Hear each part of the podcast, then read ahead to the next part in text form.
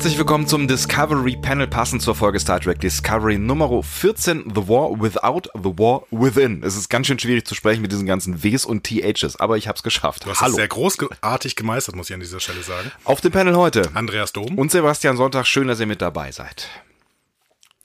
ja, Jetzt- Jetzt stehen wir hier schon. sind ne? wir schon wieder drin. Jetzt stehen wir schon wieder hier. Es ähm, gibt eine ganze Menge zu besprechen heute. Es, äh, ich habe ein bisschen Respekt vor dieser Folge, vor unserer Folge. Ja, ich auch. ähm, weil diese Folge Star Trek Discovery extrem dicht gewesen ist, wie ich finde. Und wir haben ja letzte Woche darüber nachgedacht, wie das eigentlich jetzt weitergeht mit diesem ganzen Quark. Also wir waren beide recht enttäuscht. Das ist auf ähm, auf, auf ein gemischtes Feedback bei euch auch äh, getroffen. Also Ja. ich habe durchaus Leute dann auch gesprochen, die gesagt haben, ihr seid überraschend hart enttäuscht gewesen. Ähm, aus zwei Gründen. Einmal, weil man hätte auch viel mehr enttäuscht sein können, was den Rest der Folgen angeht. Also das war so die eine Begründung. Und die andere Begründung war ähm, von, von, von Menschen, die die dramaturgisch gar nicht so schlecht fanden, die Folge. Habe ich also auch mitbekommen. Genau. Also es kam so ein bisschen aus beiden Perspektiven. Ne? Mhm. So, äh, es gab die Leute, die sagten, ja, das ist halt das Niveau von Discovery. Mhm. Ne? Findet euch damit ab. Genau so. ja, finde ich weiterhin nicht. Sehe ich auch anders, ja. Ähm, und ähm, es gab auch, es gab aber eben auch die Leute, die sagen, hey, das war eine richtig gute Folge und die ähm, ist vielleicht ein bisschen schlechter als die anderen ähm, Mirror Universe Folgen, aber auch nur ein bisschen schlechter. Hm. Auch das sehe ich anders. Auch das, also ich bin, ich stehe nach wie vor zu meiner Meinung und meiner Bewertung von letzter Woche, jetzt auch wo die neue Folge gelaufen ist und finde es ganz spannend, weil wir ja durchaus drüber nachgedacht haben, wie die Serie das jetzt irgendwie noch rumreißen kann und wie die Serie das auch alles rumreißen kann, dass wir hinterher sagen, okay, ähm, das ist vielleicht dann doch alles okay gewesen. Wir schauen über diesen dämlichen Tod von Lorca hinweg und danach ging es irgendwie cool weiter. Und ich bin sehr gespannt, ob wir am Ende dieser Folge sagen, okay, danach ging es cool weiter. Bin ich auch gespannt. Werde ich jetzt noch an dieser Stelle noch nichts drüber sagen. Ich auch nicht. Vielleicht gehen wir aber mal ins Feedback rüber. Yes, wir haben ja, ich glaube, wir haben heute wirklich keine Zeit, also sollten wir, sollten wir ein bisschen dran ziehen. Genau. Und trotzdem habe ich ein relativ ähm, volles Feedback-Pad gepackt, weil ihr auch einfach extrem viel wieder geschrieben habt. Hm. Vielleicht fangen wir mal an mit Severin. Ähm, den haben wir eben auch in unserem ersten Live-Chat gesehen. An dieser Stelle schöne Grüße. Genau, wir sind nämlich das erste Mal live. Das wird euch möglicherweise gar überhaupt nicht interessieren, wenn ihr euch gerade im Podcast Mit hört. Sicherheit. Aber äh, wir haben das mal ausprobiert und ähm, auch da sind wir gespannt äh, darauf, was ihr uns dann Feedback, zumindest die Menschen, die uns jetzt vielleicht live gehört haben, ob das denn eine ganz neue Erfahrung gewesen ist. Also für uns ist es eine. Severin hat auf Facebook ganz schön viel zur Folge gefragt und ich konnte schon ein paar Fragen beantworten, glaube ich. Er sagt, er hat aber noch eine Anmerkung, nämlich eine, eine Frage quasi. Die Spore, die auf Tillys Schulter fiel, könnte ja Lorca oder jemand anders sein und sie dadurch zu einem neuen Antagonisten machen. Was denkt ihr? Ich bin mir nicht sicher, ob diese Spore nochmal ähm, eine Rolle spielen wird. Ich habe ja von vornherein gesagt, nachdem du ja auch so ein bisschen verträumt auf diese Spore geschaut hast, ähm, ich glaube, das war alles nur Effekthascherei. Also ich will da jetzt auch niemanden irgendwie irgendwas, aber ganz ehrlich, wenn Lorca auf diese beschissene Art und Weise aus dieser Serie rausgenommen wird und dann in irgendeiner Art Seelen, ich vielleicht kannst du dieser ganzen Geschichte noch irgendwas abgewinnen als zumindest Religion kun, kun, kundiger. Aber das wäre das wäre mir mega zu Meta und bla. Also das wäre glaube ich Ja, mir auch. Also ich hoffe auch nicht, dass Tillys äh, Spore dann nochmal irgendwann eine Rolle spielt. Aber wer weiß. Es kann schon irgendwie sein. Hm. Äh, äh, gehen wir mal weiter, würde ich sagen. äh, das soll ich machen wahrscheinlich. Können wir machen.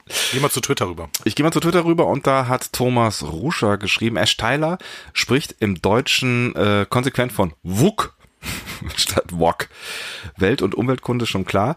Ähm, aber was, was hat das mit Star Trek Discovery zu tun? Ähm, weiß at Discovery Panel Rat. Das At Panel könnten, Discovery heißen ja, wir. Mein, ja, was auch immer. Also wissen wir Rat, Andi? Wissen wir Rat? Ja, WUK. also ich höre da nicht WUK, ich höre da Vogue quasi, also mit OU. Und ich finde, das ist schon relativ nah an der englischen Aussprache auch. Ich finde tatsächlich, dass die in der jetzigen Folge ähm, Vogue länger mit längerem O ausgesprochen als haben als vorher. Also ich gucke ja nur Englisch und ich finde auch, auch auf Englisch haben die das, ähm, also früher war es irgendwie Wok und jetzt ist es eher so Vogue. Ja, ich habe das Gefühl, dass die, ähm, wenn die äh, Leute von der Sternenflotte versuchen, Klingonisch zu sprechen, dann, dann sagen sie eher so Vogue. Vogue. Und die Klingonen selber sagen auch teilweise Vogue.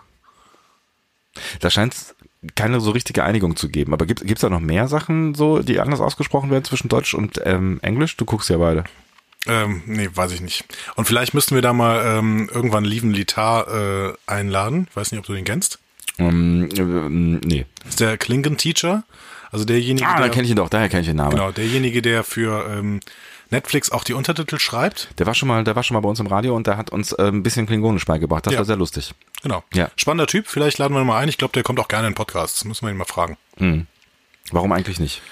Also wir können keine Antwort darauf geben, offensichtlich, lieber Leider Thomas. Nicht, leider nicht. Sorry. Aber wie gesagt, ich höre auch eher ein Vogue. Hm. Und kein Vogue. Hat sich das jetzt anders angehört? Ist egal, komm. Wir gehen mal rüber zu Dunderklumpen80. Hm. Ed Dunderklumpen80. Ähm, fragt bezüglich draufgängerischer Missionen. Man könnte auch sagen, dass Discovery sich da voll und ganz in den TOS-Kanon einfügt.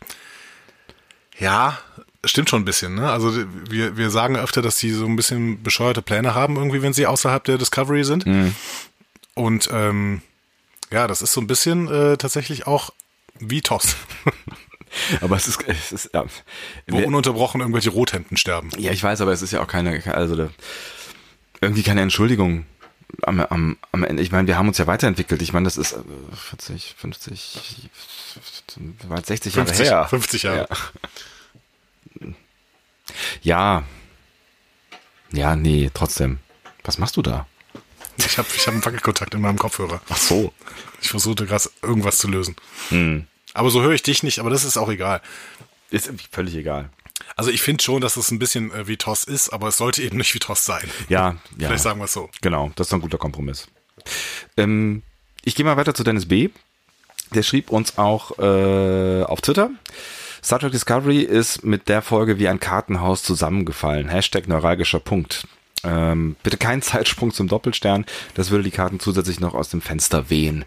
Das war ja so eine Theorie, über die wir mal nachgedacht haben. Das war, glaube ich, deine favorite Theorie, dass, ähm, Ja. dass alles damit endet, dass ein Zeitsprung stattfindet und äh, dann quasi alles wieder am Anfang ist und möglicherweise so dieser ganze Quatsch auch verhindert werden kann.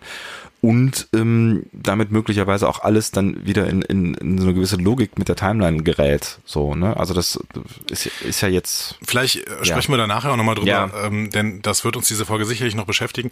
Ich äh, würde nicht sagen, dass es alles wie ein Kartenhaus zusammengefallen ist, aber tatsächlich habe ich auch so ein bisschen, ich sehe so ein bisschen die Fälle wegschwimmen, Hm. um mal ein anderes ähm, Bild zu benutzen. Das ist sehr gut. Ich sehe die Karten wegschwimmen. Ja, aber ich glaube, auch da müssen wir vielleicht nochmal nach dieser Folge drüber sprechen. Ähm, tatsächlich, weil ich da glaube ich jetzt gerade gar nichts zu sagen will. Es, ich finde es ich find's, ich find's schwierig und ich war extrem enttäuscht nach der letzten Folge und ähm, ja, genauso bin ich jetzt halt auch in das Gucken dieser Folge reingegangen. Das zum schon mal als kleinen Spoiler. Das äh, zum Kartenhaus. Das zum Kartenhaus. Werfen wir noch einen kleinen Blick auf unsere Abstimmung. Das fand ich nämlich ganz spannend. Äh, Wir stellen ja euch ja jede Woche die Frage, was war äh, für euch die bisher beste Folge Star Trek Discovery? Immer so rund um Donnerstag, Freitag fange ich diese ähm, die Umfrage äh, an und es, es gibt dann ungefähr immer so 46 bis 50 äh, Leute, die damit abstimmen. Ähm, bei der letzten Abstimmung hat Despite Yourself zum äh, dritten Mal gewonnen. Das finde ich nicht so spannend, weil ich finde auch tatsächlich, da hat Jonathan Frakes wirklich ganze gute Regiearbeit geleistet und das ganze Team hat da wirklich eine gute Folge hingelegt. Aber die letzte Folge, What's Past is Prologue, wurde Nummer zwei. Noch vor Wolf Inside und Voting Ambition. Das finde ich relativ spannend. Und äh, wir müssen uns jetzt auch dann überlegen, was wir mit The Wolf Inside und Voting Ambition machen. Wahrscheinlich schmeißen wir sie beide raus. Das haben wir beim letzten Mal auch so gemacht. Ja. Als die letzten beiden Plätze, also als es einen geteilten dritten Platz gab. Ja, würde ja. Pff. Ja. Das ist eh nicht mehr so richtig repräsentativ, weil einige Leute sagen auch, ja, ich hätte jetzt eigentlich gerne noch mal Choose Your Pain drin. Ich sage ja auch weiterhin, ich hätte gerne noch Choose Your Pain drin. Ja, ich weiß. Ah, ja, es ist ein bisschen schwierig mit den, mit den vier Folgen am Ende, ne? aber es ist, äh, ich finde schon spannend, wie, das, wie sich das jetzt entwickelt hat über die letzten Wochen. Gucken wir mal, was in den nächsten Wochen noch passiert. In der nächsten. Den nächsten. Nee, in der nächsten. In der nächsten, also In Plural. der, genau. Ja, äh, Singular, mein Gott. Äh, gehen wir mal rüber zu discoverypanel.de. Da habt ihr wieder extrem viel diskutiert und ähm, auch hier sehr unterschiedliches Feedback. Die einen sagen, ja, die Folge war äh, schlecht, aber das ist halt normales Discovery-Niveau. Das hatte ich eben schon mal gesagt. Und die nächsten sagen, ähm, wir wären nur enttäuschte Lorca-Fanboys und versuchen dann ein bisschen zu, bei uns zu psychologisieren. So. ja, nur weil jetzt euer Liebling gestorben ist, findet ihr die Folge doof? Nee. Nee, genau. Also ich bin ja Michael-Fanboy. So. Also ich bin Tilly-Fanboy. Äh, du bist schon auch Locker-Fanboy gewesen? Ich bin schon auch Locker-Fanboy gewesen. Ja, schon, okay. aber, aber ähm, Das- ich also hätte da- kein Problem damit gehabt, dass er stirbt. Nee. Und ich, übrigens, das kann ich schon mal für diese Folge sagen. Ja. Ich hatte es überhaupt nicht gestört, dass er jetzt nicht mehr dabei ist. Das hat mich null gestört. Das stimmt, das war tatsächlich, aber ich meine, jetzt ist er natürlich auch auf so eine, so eine, so eine beschissene Art und Weise gestorben und die Folge hat mir natürlich auch mit ihm, also ich hätte den Lorca, den ich da gesehen habe in der letzten Folge, den hätte ich auch gar nicht mehr in der Serie haben wollen. Richtig, so, genau, ne? genau. Und äh, vielleicht war der, auch das die, die Taktik am Ende der Serienschreiber, uns Lorca nochmal so, so überflüssig zu machen. Das, das kann sein. Vielleicht steckt da ein großer Plan hinter und wir haben ihn nicht erkannt. Deep State im Autorenraum. Warum mische ich eigentlich immer Deutsch und Englisch? I don't know. Wir gehen auf jeden Fall mal mit, mitten rein in diese Diskussion. Ähm, Ronny sagt, ich gehe größtenteils mit eurer Bewertung d'accord. Jedoch birgt jedes Szenario, äh, das eine erneute Zeitreise und zu einem Reset führt, das Problem, dass damit die ISS Charon nicht zerstört würde, diese somit weiterhin dem Pilznetzwerk schadet und alles Leben im Universum stirbt. Hm. Denn er macht dann so ein bisschen diese äh, philosophische Theorie aus, wenn man von unendlich vielen Parallelwelten ausgibt, tritt ein Ereignis mit noch so kleiner Wahrscheinlichkeit irgendwo ein und die Möglichkeit, das Pilzennetzwerk abzutöten und damit sämtliches Leben im gesamten Multiversum zu vernichten, ist gegeben.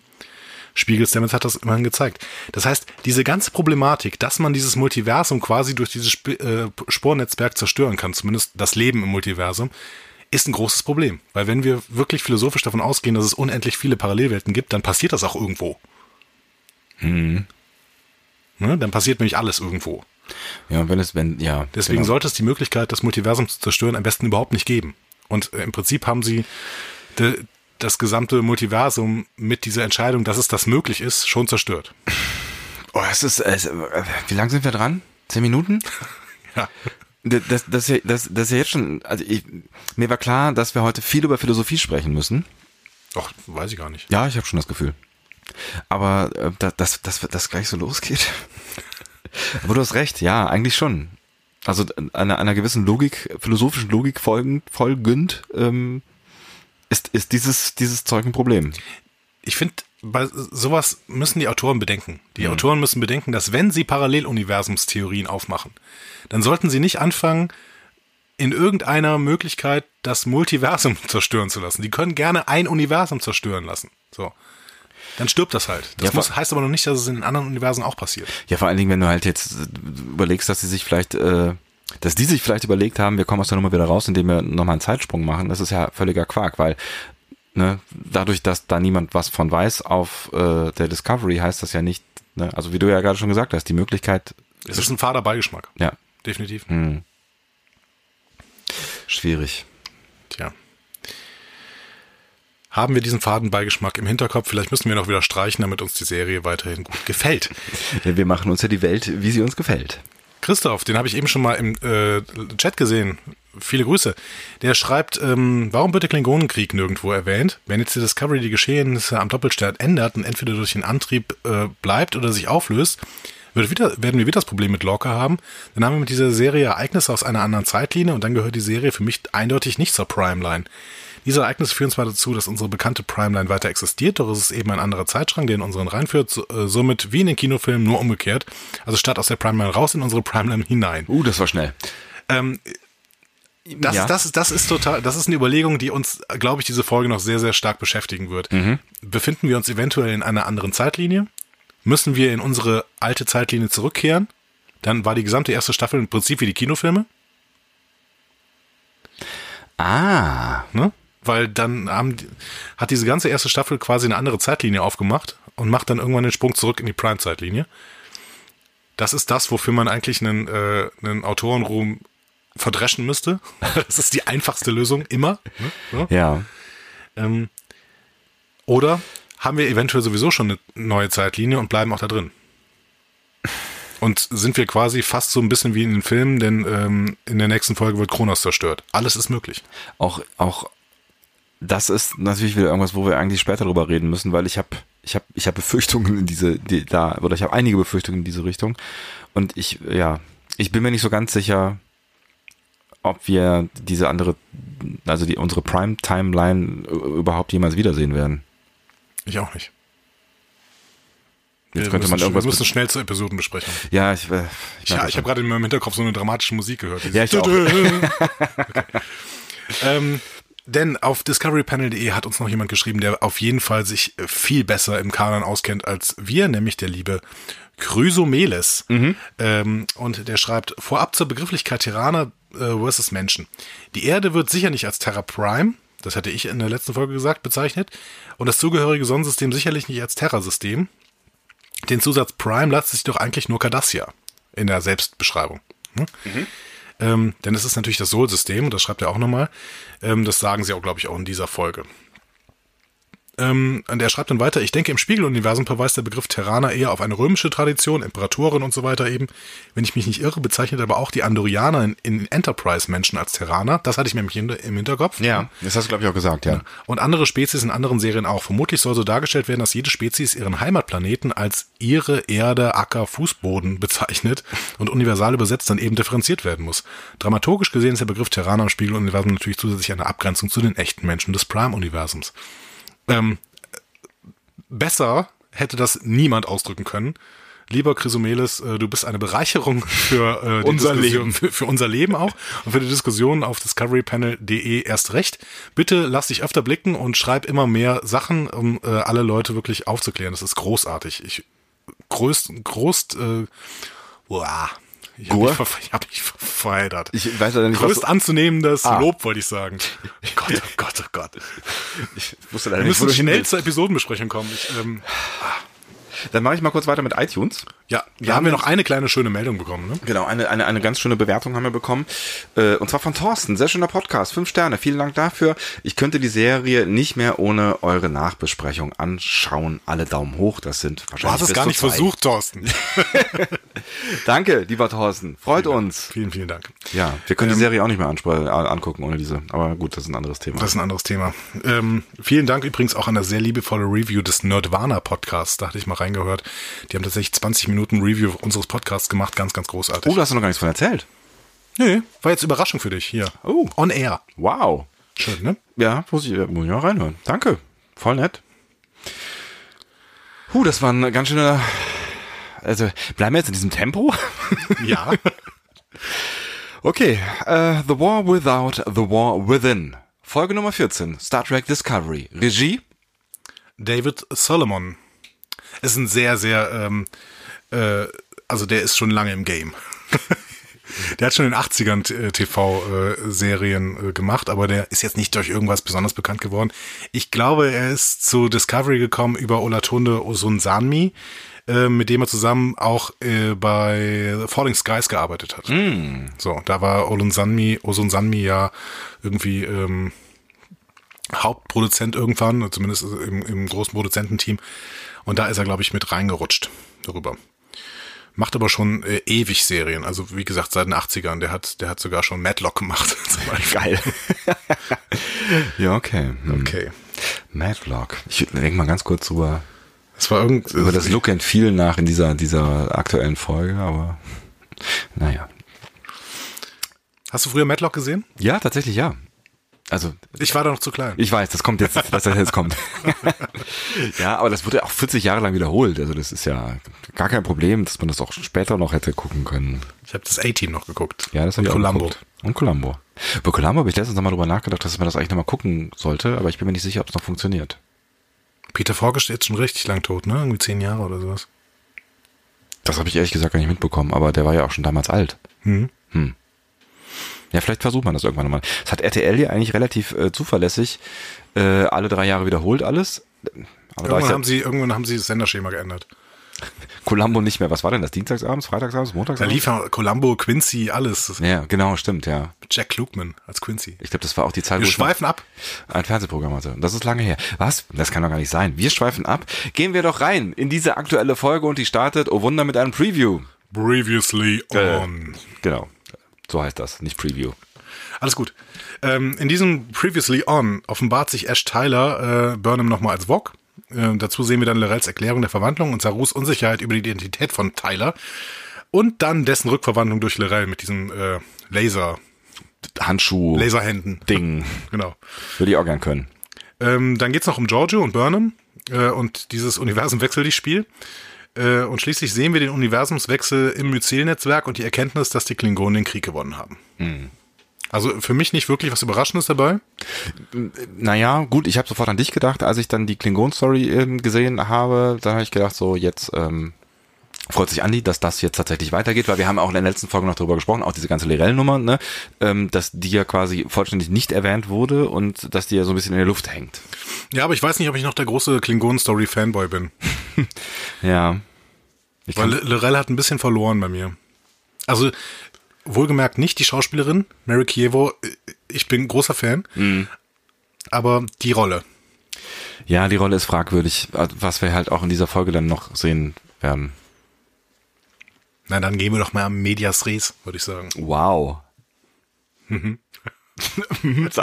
Ganz stolz sitzt er da mit einem Lächeln. Ist das irgendwo aufgeschrieben? Ist ein Zettel da. Ja, hier steht, lasst uns in Medias Res gehen. Ernsthaft? So. Ich mal wieder in dieses Pad reingucken, vielleicht stehen da auch schlaue Sachen drin, die ich sagen kann. Äh, die Discovery. Sollen wir Szene 2 besprechen oder möchtest du gerade noch was lesen? Was ne? Ich gucke gerade, wo es wo es lang geht. Äh, ja, stimmt. Szene 2, Discovery. Was, was ist denn heute los? Das Tempo ist mir zu schnell. Du bist zu langsam. Oh, mir ist ganz warm. Es ist schon ziemlich warm hier, ne? ja. Szene 2, alles klar. Die Discovery wird wieder in die USS Discovery verwandelt. Wir sehen auch wieder diese kleinen Roboter, die äh, oben auf der ähm, Discovery rumfahren, das I wegmachen und das U wieder hin. Was machen die eigentlich sonst, habe ich mich gefragt. Putzen die oder so? Eigentlich. Hat man so einen Roboter immer? Ich, ich habe ja schon beim letzten Mal gesagt, ich glaube, das sind diese Dinger, die auch über die ähm, Straßen fahren und da diese äh, Seitenstriche hinmachen und sowas. Das sind LKWs hier in dieser normalen realen Welt, die von Menschen nee, gefahren werden. aber wir werden, sind ne? doch in 2256, da ist es, da sind es so kleine Roboter. Meinst du? Ja. Warum hat denn die Discovery solche Dinge dabei? Wenn eine Straße bauen müssen. Oder sich mal umbenennen müssen. Ja. Das macht doch alles keinen Sinn. Ist egal. Ähm, ist egal. Ähm, Saru, also wir, wir schließen quasi direkt an die letzte Folge an. Ja. Saru trifft im Transporterraum auf Giorgio und Burnham. Ähm, Was ich mich übrigens gefragt habe, jetzt auch im, im, im ähm, äh, Review, Preview, previously, previously on. ähm, äh, Michael springt ja über Georges, Georges Schulter so hinten drüber. Dann gibt's das Beamen und dann stehen beide nebeneinander und gut zwei Meter auseinander. Ja, aber ich glaube, ich, ich glaube, das ist diese Beam-Technologie, dass die ja nicht direkt aneinander äh, zurückkommen, sondern dann auf zwei verschiedenen Beam-Pads. Aber früher war das doch immer so in den äh, Folgen, die, also den Serien, die später spielen, dass wenn einer gesprungen ist, dann kamen die auch irgendwie zusammen. Also wenn man, es gab ja solche Szenen schon mal. Die lagen doch dann dann so ähnlich auf, auf äh, dem Transporter-Panel-Pad. Ist das so? Dings. Ich meine wohl. Ich meine, es gibt zwei Beam-Technologien. Aber da müsste uns jemand, äh, müsste uns jemand äh, weiterhelfen, der sich so richtig gut in Pad auskennt, so wie Severin und ähm, Crusoe. Aber, aber ähm, den Namen vergessen wieder. Aber äh, ja, es gibt zwei Beam-Technologien, die, äh, glaube ich, die die alte äh, Enterprise A mit dem Rest äh, trennen, oder? Das ist auch diese, diese, dieser, das haben sie doch mit dem Computereffekt erklärt, oder? Also der früher ja kein Computereffekt war, sondern so ein Bildeffekt und ähm, das sah ja dann bei TNG anders aus und das haben sie irgendwie doch mal irgendwann erklärt mit einer gefährliches Halbwissen.de mit einer neuen Technik äh, und deswegen sieht das Beam jetzt anders aus. Ja, aber dann kannst du auch irgendwie auch mit dieser Technik zusammenhängen, ob man jetzt wirklich aneinander beamt oder auf dann diese immer nur auf diesen Pad-Scheiben auskommen. Rauskommt. Aber das Beam sieht ja weder wie bei TOS aus noch wie bei TNG. Wir sind zu Kleinteilig. Wir sind zu kleinteilig für diese Folge. Wir sind so kleinteilig. genau. Egal. Ich wollte das nur mal anmerken, hat mich gewundert. Giorgio ist auf jeden Fall gewohnt, dass Kalpianer Sklaven sind und fordert dementsprechend von äh, Saru sofort Demut ein. Ähm, Burnham geht kurz dazwischen, schlägt ja auch dann diese, diese Waffe weg, beziehungsweise nimmt ihr die weg. Mhm. Äh, und Saru hat da gar keinen Bock drauf. und ja, lässt, lässt Giorgio dann einfach per Transporten in irgendein Gästequartier sperren. Was ich einen coolen Move fand, so irgendwie weg. Erstens, genau. er, hat, er hat ja, glaube ich, in dem Moment echt keinen Bock auf beide, so, ne? Die eine erstmal weg und dann mal hier zweite vornehmen, so. Genau. Also, äh, genau. Er sagt dann, ja, Burnham, du hast gelogen. Hm?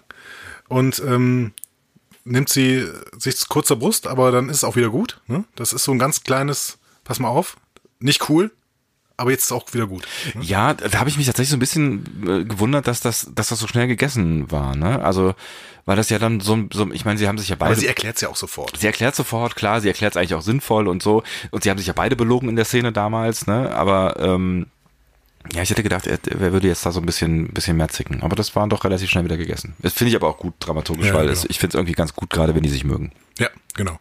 Zumindest die sollen sich mögen, genau.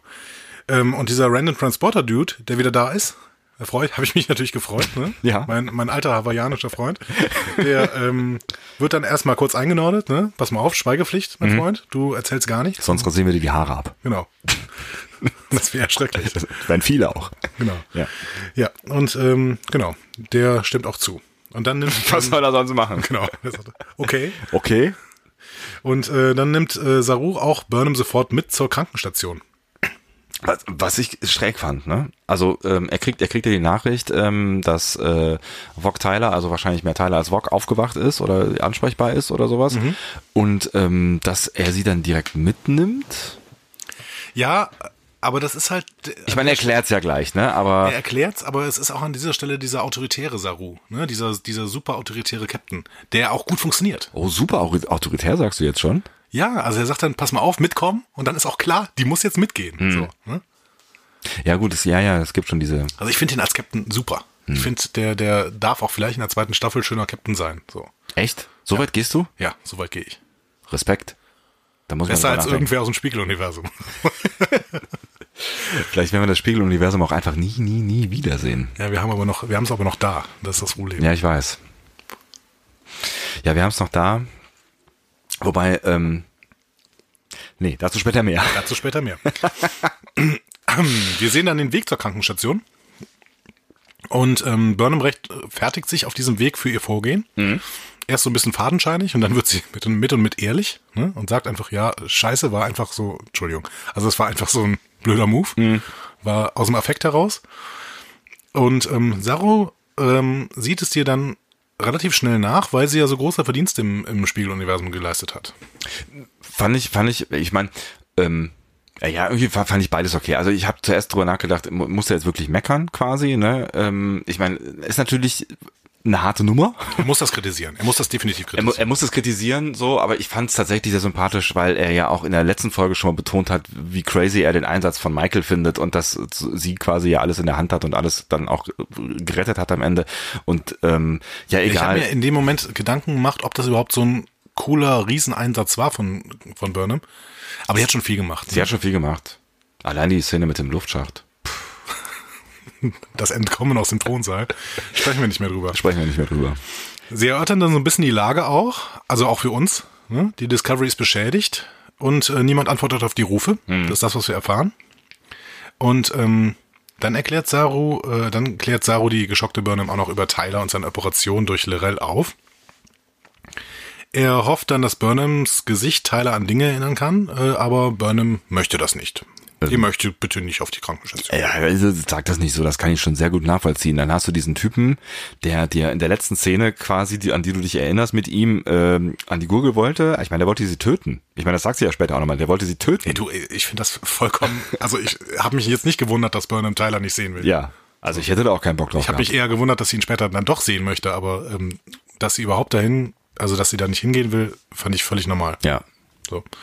Ähm, also keine Angst, da sind wir uns völlig einig, würde ich sagen. gut. Ich gehe gerade noch mal. So.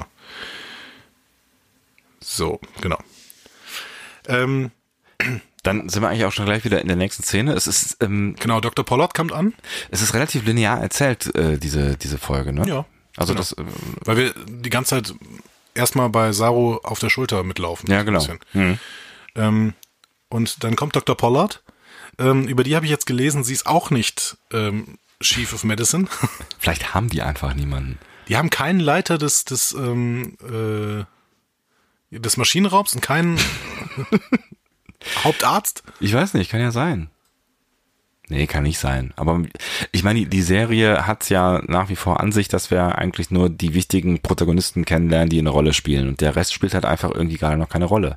Und das unterscheidet ja diese Star Trek-Serie auch grundlegend von anderen Ja, Star aber wir Trek-Serien. hatten ja auch überlegt, vielleicht ist das einfach eine Serie, bei der wir mehr so Lower Decks Zeugs sehen. Mhm. Da gibt es ja auch eine Szene wieder in dieser Folge, wo das durchaus der Fall ist, aber andererseits sind das halt auch alles Leute, die auf der Brücke rumlaufen und dementsprechend Lower Decks kann man eigentlich nicht drüber.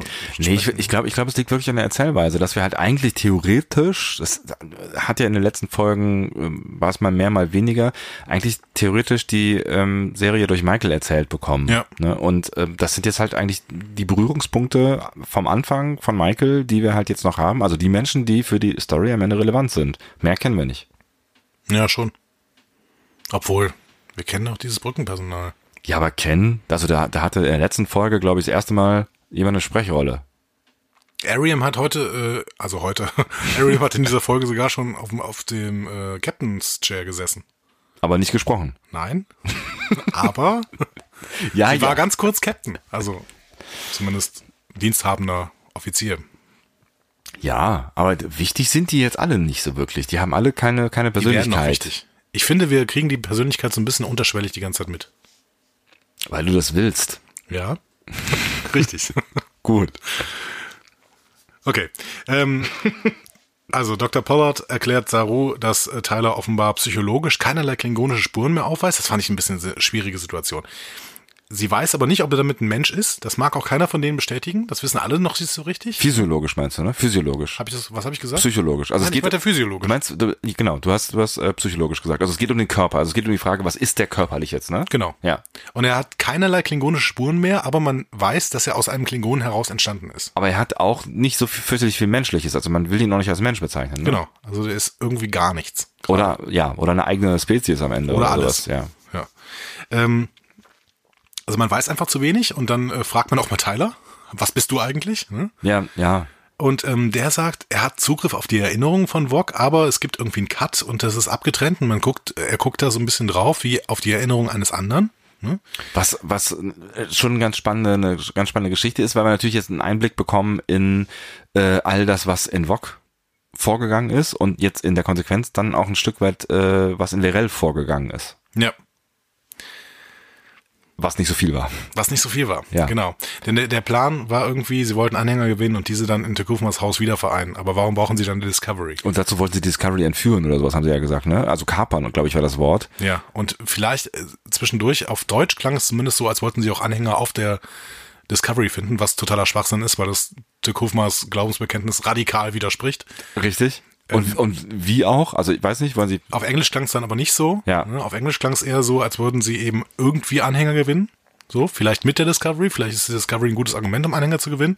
Aber ein toller Plan ist das trotzdem nicht. Ja, also ich, ich habe so verstanden, dass man halt irgendwie zeigen wollte, hier, wir haben Macht, wir können, wir kriegen das hin, wir können hier das Fly- eins der Flaggschiffe der Sternflotte ähm, unter unsere Kontrolle bringen. Ähm, wir sind eure Führer, bla bla, so ungefähr. Oder vielleicht wäre es ja auch ein attraktives Gut gewesen, dieses Schiff dann halt in der Flotte zu haben. Ja, weißt klar. Ne?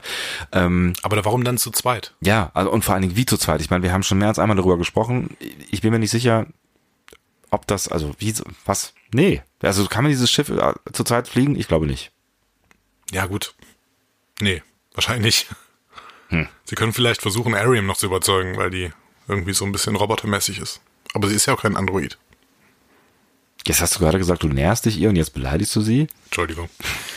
ähm, wir, was ich aber schön fand, Tyler äh, erklärt, dass ähm, die Mokai, also die Familie von Lorel, ähm, das sogenannte Choha bei ihm durchführen wollten und dass er der Testballon für dieses Choha gewesen ist. Ja, auch um möglicherweise dann äh, mehr Menschen äh, zu, zu generieren und die Föderation zu infiltrieren. Ne? Genau.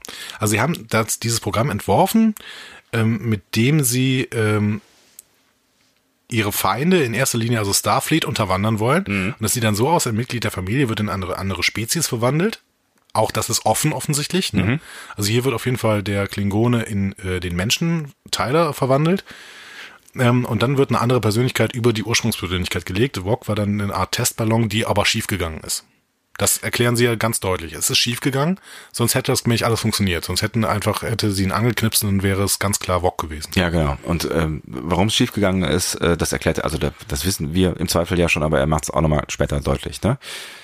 Wegen der Liebe. Wegen der du? Liebe, ja, genau. Wie schön. Wie gesagt, ich finde den Plan immer noch ein bisschen bescheuert, aber, ähm, zumindest, Ja, aber wird, der- also- zumindest wird hier einigermaßen erklärt und es wird ein klingonisches Wort dafür benutzt. Das finde ich auch schön. Ja, aber ich, den Plan finde ich jetzt irgendwie, also ich meine, das hat, das hat Dominion auch nicht anders gemacht, so. Also den Plan finde ich jetzt irgendwie schon, schon irgendwie ganz, ganz sympathisch. Ja, aber sie hatten, sie hatten doch den Kanon, ne? Und die Autoren kennen den Kanon. Die brauchen mir nicht zu erzählen, dass sie den Kanon nicht kennen. Warum haben sie denn nicht einfach diese, ähm, äh, diesen Augment-Virus benutzt? Dann, dann hätte das alles perfekt in den Kanon gepasst. Ja, das ist natürlich. Der. Augment-Virus, äh, der wird in Enterprise ja erklärt. Da Ja. werden Klingonen eben äh, menschlich, wird ein menschliches Aussehen gegeben. Dieser ähm, Virus vervielfältigt sich dann, dann sehen irgendwann alle Klingonen menschlich aus und deswegen haben wir einen TOS menschliche Klingonen. Ja. Ist ein bisschen, ne, Eine rückwärtskausale Erklärung. genau, danke. Wow. Hm. Ich bin sehr beeindruckt von dir zum ersten Mal in meinem Leben. Und, und ähm, aber sie hätten ihn, Entschuldigung, sie hätten ihn hier auch benutzen können. Ja, das wäre das wäre kein ungeschickter Move gewesen auf jeden Fall. Also so, also also so fanmäßig. Vielleicht hätten dann andere Menschen gefragt, die sich nicht so gut auskennen oder keine Star Trek Fans sind, äh, wie ein Virus. So einfach geht das? Die hätten sie ja nochmal komplett erklären können. Hm. Und hätten alle Star Trek Fans gesagt, wow, cool, sie, sie kennen ihren Kanon. Ja. Aber sie kennen ja auch ihren Kanon. Sie nehmen teilweise wörtliche Zitate äh, aus den aus anderen Serien raus. Vielleicht durchblicken wir einfach nicht, was die tun. Noch nicht. Noch nicht. Der große Plan, der wird sich irgendwann. Also nächste Woche. Oder in drei Staffeln. Oh Gott. Na gut. Ähm, Saru äh, erlässt Tyler dann seine Schuld. Da ist Saru gerade gut drin. Ja, ja, ja. Das in der letzten in der letzten Szene noch mit Burnham gemacht. Jetzt macht das mit Tyler, denn äh, er sagt, Vuk sei ja verantwortlich, ne? Und Oder nicht Vuk. Tyler oder Vuk. Ne? Also bekommt Tyler dann so eine Art Fußfessel am Handgelenk, darf sich aber frei auf dem Schiff äh, bewegen mit so ein bisschen Einschränkungen von äh, seinen Privilegien. Ist so ein bisschen in der Tradition, äh, wie Lorca das Schiff geführt hat. Ne? Äh, jedes Handeln bleibt äh, ohne jegliche Konsequenzen. Aber ich meine, die, die, die Begründung ist natürlich an der Stelle schon. Ich finde die Begründung an beiden Stellen ganz gut. Ja, ja die, ist schon, die ist schon okay, wobei äh, ich... Das ging schon recht schnell. Ne? Also der, der sagt jetzt halt hier irgendwie, ich bin Tyler und ich kann auf die ähm, auf, auf, auf, auf die Erinnerung von ähm, Vog zugreifen und ich bin das jetzt wirklich. Ja, bist du jetzt wirklich Tyler? Ja, ich bin das jetzt wirklich. Ah, alles klar. Dann seid ihr die Schuld erlassen. Also ich meine, den kann man ja natürlich. Also ja, Saru äh, sagt aber auch schon ein bisschen, das ist seine Menschenkenntnis und er hat ja auch irgendwelche Sinne, die ihm vielleicht besondere ähm, Einblicke in in andere Menschen geben. Ich meine, so gut funktioniert das mit dem, mit den Ganglien ja nicht, ne? Also der hat Lorca zum Beispiel die ganze Zeit nicht erkannt. Aber ähm, Saru sagt ganz klar, wenn ich hier, wenn ich mir dich angucke, dann sehe ich überhaupt nichts mehr von Vog. Und deswegen bist du nicht verantwortlich. Hm. Ja, lassen wir ihm das mal. Ich finde, wir dürfen Sarus Sinne auch noch nicht vergessen. Er kann ja auch den nahen Tod spüren. Hm. Und hat ihn beim letzten Mal nicht gespürt und sie auch nicht gestorben. Hm. Cooler Typ. Cooler Typ. Okay. Ähm, Saru geht dann zurück auf die Brücke. Wir folgen ihm weiterhin. Mhm. Und da sitzt, wie gesagt, Ariam gerade äh, auf dem Captain's Chair und hat die Leitung. Ähm, ein Schiff nähert sich ähm, und verhält sich dann aber nicht gerade freundlich. Noch bevor die Discovery die Schilde hochfahren kann, wird die Brücke dann per Transporter geentert. Ein Föderationsschiff, muss man da hinzusagen. Ja klar, ne? sonst hätten sie ja sofort die Schilder hochgefahren. Ja, ja. Ne? Aber das machen sie erst sehr, sehr spät, weil sie dann merken, dass die ähm, sich auch nicht freundlich verhalten. Ne? Und ähm, haben es dann eben nicht rechtzeitig gemacht, denn die Brücke wird äh, geentert per Transporter. Äh, dann kommt so ein Sicherheitsteam unter der Leitung des Andorianers, den wir von der Spiegelseite aus dem Widerstand kennen. Hm? Tatsächlich? Erinnerst du dich? Hm? Ich kann nicht, nee. Der saß da mit äh, an dem Tisch beim Feuerwolf. Ah, stimmt. Ja, ja, genau. richtig, genau. Und stimmt. der hat jetzt hier die Leitung dieses Sicherheitsteams und der bereitet ah. alles vor und sagt dann, okay, es ist, äh, die Luft ist rein, mhm. ihr dürft. Ne? Und wer kommt? Admiral Cornwell und Sarek. Ja. In äh, einem schicken Outfit. Sehr schwarz. Sehr schwarz. Ja. Mit schwarzen Star Trek Abzeichen, also äh, Föderationsabzeichen. Tatsächlich? Das ja. habe ich nicht gesehen. Die waren, waren so ganz dunkelschwarz, ja. Okay. Glänzend. Ich wollen, die uns, wollen die uns jetzt verkaufen, dass diese dunkelschwarzen Abzeichen Kriegszeichen sind, oder? Ich habe keine Ahnung. Damit würde äh, die Sektion 31-These von ganz, ganz am Anfang wieder wegfallen. Ich habe auch sofort natürlich an die Sektion 31 gedacht, als, als ich die outfitmäßig sah, aber das macht ja alles überhaupt gar keinen Sinn eigentlich. Nein, nein, die äh, lassen wir auch jetzt ja, ja. vor, diese These. Äh, die beiden fragen auf jeden Fall sofort nach Lorca und übernehmen dann das Kommando über den Computer. Mhm. Sarek führt dann eine Gedankenverschmelzung bei Saru durch und erst danach wird Entwarnung gegeben, weil Sarek sieht dann offensichtlich Sachen, die ihm gefallen und äh, alles ist okay. Also er kennt zumindest, was passiert ist. So, ne? genau. ne? Also er weiß dann einfach, was passiert ist. Wussten die in dem Moment, dass Lorca ähm, aus einer anderen Dimension kam? Warum waren die so hinter Lorca her? Mal abgesehen davon, dass er halt irgendwie... Ja, der war diensthabender Offizier. Eigentlich. Also die haben jetzt Lorca erwartet da. Ach so, ich hatte, ich hatte, ich habe das so verstanden, dass, dass, weil die das so rabiat gesagt haben, wo ist locker, so, also, weißt ja, du, nein, also das, also ob sie ihn suchen dem, wollten, sie wollten mit ihm reden. Die wollten mit dem äh, höchsten äh, Offizier reden, also die haben jetzt nicht gesagt, ich rede jetzt nicht erstmal nicht mit Saru, wenn ich eigentlich einen Captain hier habe, dann brauche ich locker. Hm, hatte ich anders verstanden tatsächlich. Ich meine, man muss ja auch dazu sagen, dass äh, dieses Schiff einfach neun Monate lang jetzt vollständig verschwunden war. Ne? Und Vielleicht, es ist zerstört worden. und ist, Offensichtlich hat Cornwall bei der Zerstörung der Original äh, Discovery, beziehungsweise nein, der, Der Spiegel, Spiegel Discovery, Discovery, ja. nicht gesehen, dass da ISS Discovery oben drauf stand. hm, und dass es eine andere Warp-Signatur hat. Gut, das checkt man ja auch nicht sofort. Hm. Ja, Burnham hat das auch erst nach kurzer Zeit gecheckt, nachdem sie alles mal überprüft hatte. Okay. Ähm, wie hat dir die Szene gefallen?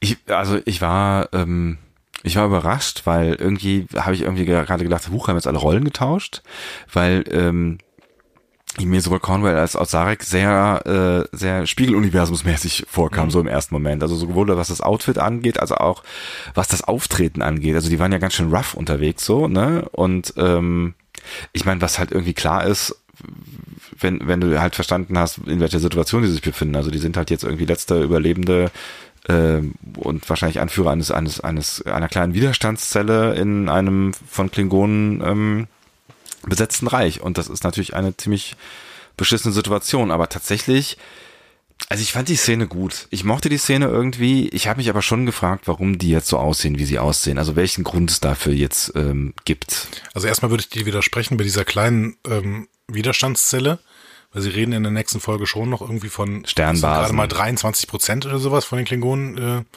überfallen. Das sieht auf der Karte anders aus. Ja. Aber sie sagen halt diese Prozentzahl und das, ähm, keine Ahnung, dementsprechend ist es keine kleine Widerstandszelle. Aber ich würde schon sagen, also mir hat die Szene gut gefallen, weil ich irgendwie denke, ja, besondere Zeiten erfordern besondere Maßnahmen. Aber auch besondere Outfits? Also was, was bringt sie dazu, nicht mehr Sternflotte zu tragen? Die normale Die tragen ja Uniform. Sternenflotte. Aber nicht mehr die Uniform, die tragen eher sowas. Und Sarek ist nicht in der Sternenflotte. Ja, aber warum tragen die dann zum Beispiel das gleiche Outfit? Tun sie doch nicht. Ja, die sind doch beide in so einem dunklen Leder-Ding. Nein, Cornwall trägt eine Admiralsuniform. Ist Ganz das so? normal. Ja, Nein. doch. Nein. Doch. Mann. Nein. Also ich, ich habe da einfach diese, diese paranoide Grundhaltung der, der ähm, Föderation an der Stelle ähm, gesehen und das fand ich gut. Weil ich finde, wenn du, wenn du nicht, wenn du dir bei nichts mehr sicher bist und wenn du grundsätzlich gerade einen Krieg verlierst, Mhm. der deine Existenz bedroht, dann entwickelst du halt eine paranoide Grundhaltung. Das finde ich okay. Also du meinst es, äh, die Sache mit Sarek dann am Ende, dass, dass, dass sie erstmal quasi Sarek ähm, checken lassen, was eigentlich hier los ist. Ja. Zum Beispiel. Aber auch, dass sie eben mit diesem Sicherheitsteam dann erstmal die ganze Brücke sichern.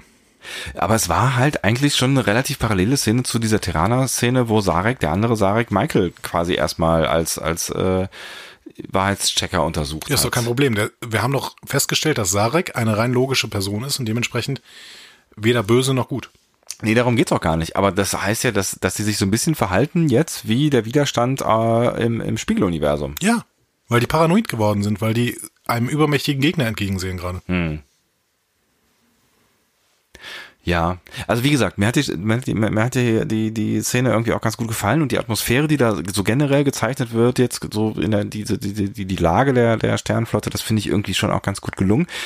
Ich finde es nur nicht so hundertprozentig schlüssig. Hm. Hm. Aber vielleicht wird uns das ja noch erklärt. Vielleicht werden wir, da- also ich fand, ich fand sie halt vom Verhalten schon irgendwie, ja, auf der anderen Seite, wer weiß, also vielleicht haben die in neun Monaten noch echt Scheiße erlebt, ne? Ja. Davon müssen wir ausgehen, glaube ich. Ja.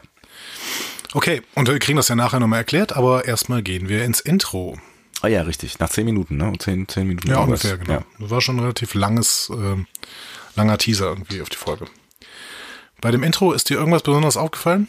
Tatsächlich nein. Nein, bei mir auch nicht. Hm. Gut. Dann können wir sofort in die nächste Szene reingehen. Ich verlagere gerade mal Dein Gewicht?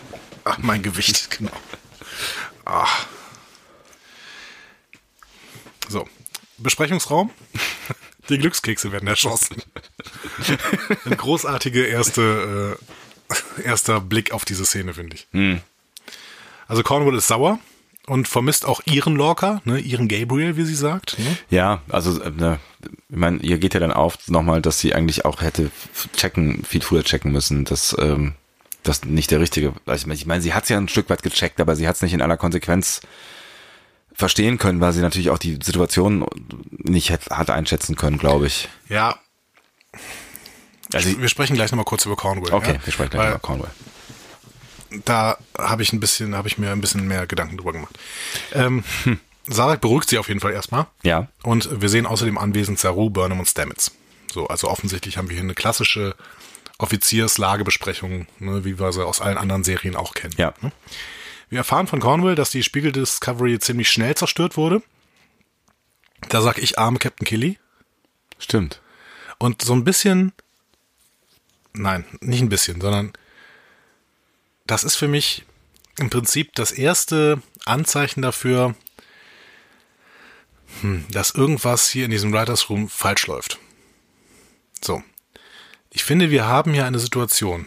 Die Spiegel Discovery gerät ins normale Universum. Ja. Mit der man so viel hätte tun können. Ja, aber sie haben ja von Anfang an nichts damit gemacht. Also mich wundert fast, dass sie noch dran gedacht haben, die noch eben schnell in die Luft zu jagen, weil dass dieser Satz gefallen ist, und es war ja wirklich nur ein Satz, ähm, das kam mir so willkürlich vor und da, ich habe die ganze Zeit mich gefragt, warum haben sie den Satz überhaupt fallen lassen? Ja, aber das trägt dazu bei, dass wir im Prinzip aus diesem gesamten, alle, alles, was im Prime Universe passiert, sehen wir im Prinzip nicht. Nee. Und das, das finde ich ein bisschen ohne Not. Also ich finde diese, äh, diese Serie, ja, wir haben jetzt 15 Folgen gesehen, aber die hätten, die hätten auch diese Serie enden lassen können mit dem Sprung aus dem Spiegeluniversum, diese erste Staffel. Ja. Und dann in der zweiten Staffel zeigen sie uns noch, was mit der Spiegel Discovery im Prime Universe passiert ist und zeigen uns noch ein bisschen was vom Krieg und ähm, ja, aber die haben jetzt, die haben jetzt irgendwie zum zum dritten Mal oder sowas haben sie quasi den einen kompletten Serientwist gemacht, also einen Story-Twist mehr oder weniger. Ähm, vielleicht kommt da jetzt noch einer. Vielleicht kommt, ändert das ganze Ding ja dann doch noch irgendwie. Also offensichtlich wollten sie ja keine stringente Story erzählen, weil das tun sie halt einfach nicht. Das tun sie nicht. Also sie. Ja, aber warum jetzt diese Hetze? Also warum? Ja, und die Discovery wurde sofort zerstört. Außerdem ist mein Locker bestimmt auch tot, weil ähm, im Spiegeluniversum überleben Offiziere nicht. Und das innerhalb von zwei Sätzen. Zwei, zwei riesige Handlungsbögen, die man perfekt noch weiter hätte führen können und die einen, den einen sogar definitiv mit Schauspielern, die definitiv dieser Serie enthalten bleiben, äh, erhalten bleiben, denn alles, was auf der ähm, Spiegel Discovery rumläuft, ist definitiv normaler Cast. Hm. Und es ist, ist normale Umgebung. Also das kostet die auch nichts. Vielleicht, vielleicht verlieren sie Jason Isaacs und konnten deswegen die Geschichte um den normalen ähm, Lorca nicht mehr weitererzählen. Aber die Geschichte der Spiegel Discovery hätten sie super erzählen können. Ja, es ist halt so die Frage, ob das wirklich, also ob das. Äh, eigentlich müssen wir auch dieses Gespräch ans Ende der Folge äh, vertagen, weil ich habe zumindest das Gefühl, dass sie möglicherweise noch eine Geschichte erzählen, die interessanter sein könnte als die aus dem Spiegeluniversum, weil ich fand diesen ganzen Twist jetzt ehrlich gesagt, also ich ich fand es irgendwie, ich fand den Aufbau cool, also so die, die, die Idee, dass da irgendwie Menschen durchgetauscht worden sind und nicht das sind, was sie vorgeben zu sein. Aber der ganze Kram im Spiegeluniversum, den fand ich gar nicht mal, also ja, das hatte gute Momente, aber ich fand diese ganze Storyline, die war ja auch relativ kurz, das waren das drei Folgen irgendwie, ne? Und ähm, äh, Nein, das Politische, was da passiert, war absolut schwachsinnig. Ja. Aber wir hatten natürlich eine Widerstandszelle, mit der man super hätte weiterarbeiten können. Also man hätte da möglicherweise, man hätte im Spiegeluniversum vielleicht noch irgendwie mehr erzählen können, dass man jetzt mit Discovery und Captain Killy nimmt. Ja, mein Gott. Aber oh, das wären schon noch ein paar schöne Szenen gewesen. Ja, nur weil du Captain Killy magst. Ja. Hm. Genau. ich muss mich nicht dafür rechtfertigen. Nein, nein, nein, nein. Das war nur eine Feststellung. Okay, also wie gesagt, Cornwall schließt dann auch aus den Erzählungen, dass Prime Locker tot sein muss. Mhm. Ähm, gut, da ist natürlich noch eine Hintertür, ne? Dass wir ihn vielleicht auch noch sehen, weil sie schließt es ja nur. Ja. Er wird wahrscheinlich tot sein müssen. So. Ähm, und dann wird die Lage im Krieg erörtert und so. Ähm, das war natürlich für mich der Punkt, wo ich dann einfach mal Memory Alpha und den Sternenatlas und alles nebeneinander legen musste ja. und mal ein bisschen nachforschen musste. Also, hm. Punkt eins. Ohne den Algorithmus hätten die Klingonen leichtes Spiel mit den verteidigten Schiffen der Föderation. Da müssen wir erstmal so Sternzeiten, äh, die da genannt werden, so ein bisschen außer Acht lassen. Ähm, denn es ist nicht klar, wie die bei Discovery gebildet werden. Larry Nemeczek hat das mal bei Twitter nachgefragt. Der hat mal dem Writers Room bei Twitter geschrieben und Echt? hat gesagt, immer, wie bildet ihr eigentlich die Sternzeiten? Ja. Und die konnten es nicht erklären. Das ist auch jetzt bei so ziemlich jeder Serie anders gemacht worden. Teilweise sind die Sternzeiten ähm, so ein so eine Mischung aus Zeit und Ort. Mhm. Teilweise sind sie nur Zeiten und werden linear äh, aufaddiert. Also es ist völlig unklar. Okay, also Sternzeiten ignorieren. Genau. Entschuldigung. Das macht gar nichts. Jetzt, wo du gerade ansetzen wolltest hier zu deinem. ja, egal. Ähm, zweiter Punkt. Hypothermische Bomben auf Planeten Kelfor 6. Mhm. So, da wissen wir, hypothermische Bomben verbrennen die Atmosphäre, das wird mhm. gesagt, und da sind irgendwie unfassbar viele Menschen gestorben. Ja. Gut. Dann, die Saratoga wurde im Space Dock bei Basis 22 festgemacht und über ein Selbstmordattentat in die Luft gesprengt. Und das ist dann noch mehrfach passiert. Mhm. Da erstmal. Die Saratoga ist äh, noch bekannt aus dem Film Nummer 4. Mhm. Ähm, das war der mit den, nee, fünf, nee, doch, vier ist der mit den Wahlen und Spock. Ähm, nee, das ist fünf, glaube ich. Nee, fünf ist der mit dem Eis und Kirk. Fuck it, ey. Okay. Ich, ich entschuldige mich bei, bei, bei allen, die TOS gerne mögen. Aber ich meine, vier wäre der mit den Wahlen. Ich habe bei den Filmen nicht so Überblick. Ich habe auf jeden Fall mal Saratoga ge gegoogelt und die gibt es in diesem Film und die gibt es auch in Enterprise. Ähm, also auf jeden Fall Saratoga ist ein ähm, bekannter Name im Star Trek-Universum. Sternenbasis 22 und 19, die als Ziele genannt werden, gab es bis jetzt im Star Trek-Kosmos nicht müssten aber wegen ihrer Nummerierung ungefähr im Beta-Quadranten liegen, also da, wo wir uns auch die ganze Zeit befinden. Ne? Würde Sinn machen. Genau. Ähm, aber sie nennen dann auch Sternbasis 12 und hier wird es dann interessant, denn Sternbasis 12 gibt es sehr, sehr wohl. Mhm. Die ist äh, ziemlich oft genannt sogar in der Star Trek-Historie. In TOS, äh, die bekannteste Erwähnung ungefähr, da wird die Botany Bay mit Khan dahin gebracht. Ah, okay. Das heißt, zehn Jahre später gibt es Sternbasis 12 definitiv. Oha. Und hier wird sie umgebracht. Also hier wird sie in die Luft gejagt. Ja, genau. So. Ja. Ähm, in TNG gibt es Sternbasis 12 auch noch. Beziehungsweise wird die Enterprise da im Raumdock bearbeitet, während Picard auf Riser Urlaub macht. Also erinnerst du dich an die Folge, ne? Picard, Ja. Picard im Urlaub oder so? Ja, ich erinnere mich dunkel. Genau, und Verliebt da- er sich nicht da? Ja, So, kurz mal. Ja. So. also für seine Verhältnisse. Und ähm, hast du früher mal, du, du bist auch hier so ein alter Videospiel-Nerd, hast du früher mal Star Trek Bridge Commander gespielt? Tatsächlich nicht, nee. Schade, weil dieses Spiel spielt, da ist Sternbasis 12 zentraler Dreh- und Angelpunkt. Ah, okay. All das passiert nach der Zeitlinie von Discovery. Und laut dem Sternenatlas ist Sternbasis 12 ebenfalls im Beta-Quadranten, aber sehr, sehr nah am Alpha-Quadranten. Was sagt uns das? Die im Writers Room sind besoffen? Warum machen die das? Nein, du kannst das, du kannst, also du kannst es sofort rausfinden. Ich bin ja, ich bin jetzt kein Experte für den Kanon. Ich gehe auf Memory Alpha, Google Sternbasis, also such da Die Sternbasis. müssen das ne, so. wissen. Ja, ja, klar, wissen die das. Aber warum? ich habe auch bei 22 und 19, die haben, nennen sie auch mich zuerst. Die sagen erst 22, dann 19, dann 12. Bei 22 und 19 war kein Treffer. Ne? Mhm. Es gibt 21 und es gibt 23, es gibt 18, so weiß. ja, Ne? ja. Aber halt nicht 22 und 19. Da habe ich gedacht, okay, sie suchen sich Sternbasen aus, die's, die später nicht mehr genannt werden. Ja. Schlau. Ja, vor allen Dingen, weil es, weil es die Nummerierung ja gibt am Ende. Das heißt, man könnte ja davon ausgehen, wenn es halt irgendwie äh, eine 12 gibt, gibt es auch eine 13 oder eine 11. Es ist natürlich jetzt möglich, dass hier Sternbasis 12 zerstört wird und die wird dann neu aufgebaut. Ja, aber das ist die Frage, wie schnell, das sind ja Riesendinger. Und ich meine, TOS fängt ja zehn Jahre später an und dann ist die Folge, Hm. weiß ich nicht, 30 Jahre später. Aber ich meine, wie lange braucht man, um so ein Ding zu bauen? Das ist ja riesig. Ich habe keine Ahnung. Ich glaube, dass das ein Hinweis ist. Ein Hinweis für Fans und für Bekloppte, die auf Memory Alpha gehen und Sternbasis 12 suchen. äh, ein Hinweis darauf, dass wir diese Zeitlinie nicht so behalten werden. Oder wir uns in einer alternativen Zeitlinie befinden und das wäre natürlich eine Katastrophe. Dann können sie alles machen. Dann können sie in der nächsten Folge Vulkan in die Luft stecken, äh, äh, Kronos in die Luft sprengen. Stell dir erst mal vor. Da haben sie einen Film ja auch gemacht. Ja, nee, was, da war es Vulkan. da war es Vulkan, ja. Aber, aber was, was, was dann? Ja, dann befinden wir uns in einer anderen Zeitlinie. Ja, aber dann kann man ja, dann, dann, dann hat es alles überhaupt keinen Sinn gemacht. Richtig, dann äh, haben wir hat das alles überhaupt nicht existiert. wir nicht auf den Kanon achten und dann ist alles völlig egal. Das wäre eine Katastrophe. Also für, für Star Trek-Fans meiner Meinung nach wäre das eine Katastrophe. Ja, ich finde das, ähm, kurz drüber nachdenken. Nee. Ich finde das auch nicht gut. Also, dann, sie müssten halt zumindest wieder irgendwie zurück finden dann oder so. Also das wäre das Mindeste, was dann, aber dann auch irgendwie vielleicht am Ende dieser Staffel. Also ich will ja dann irgendwie. Ja, auch das muss nicht passieren. Also wir haben, wir haben eine zweite Staffel bestätigt ähm, und das wussten die auch vorher. Es sind jetzt auch die ersten, die ersten Zahlen rausgekommen. Äh, es gibt ja offensichtlich irgendeine so neue Seite ähm, im Netz, wo die Streaming-Zahlen auch veröffentlicht werden und ah. äh, Discovery ist Top-Streaming-Serie gerade. Echt? Das heißt, wir werden Discovery noch ein bisschen sehen. So.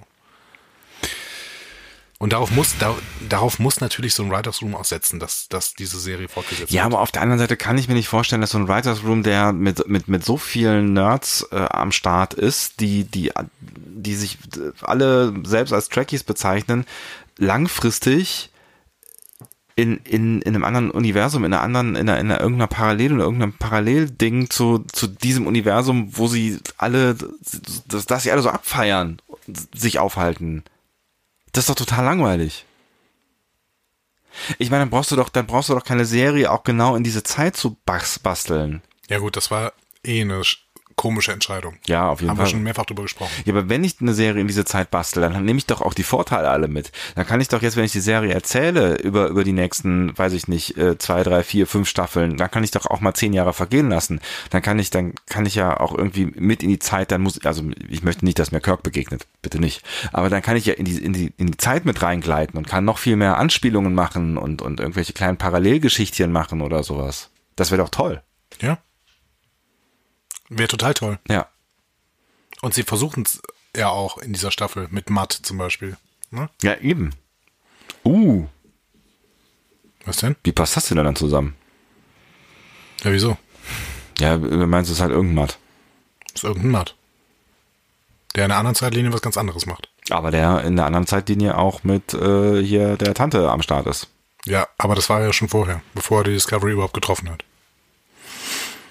Hm. Wir hängen. Komm. Wir erfahren dann noch, dass mehrere Kolonien zerstört wurden und nur ein paar Kinder verschont wurden, die jetzt alle weise sind. Ja, das war nochmal kurz auf die Tränendrüse gedrückt. Genau.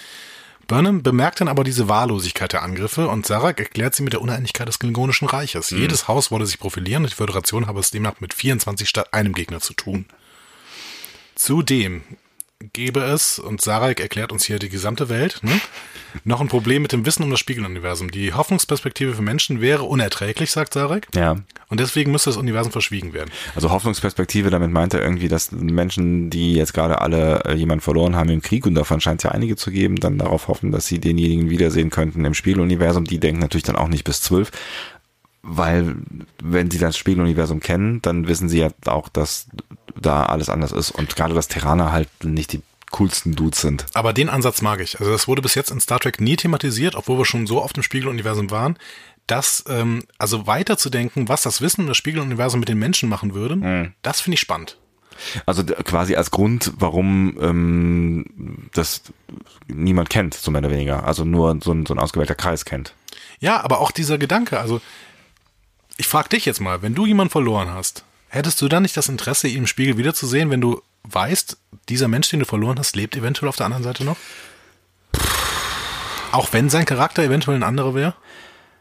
Auch da, ich wusste ja, wir werden heute viel über philosophische Fragen sprechen, aber wenn der Charakter ein anderer wäre, dann wäre es ja ein anderer Mensch. Dann sähe dieser Mensch nur so aus. Das ist so ein bisschen wie mit Zwillingen.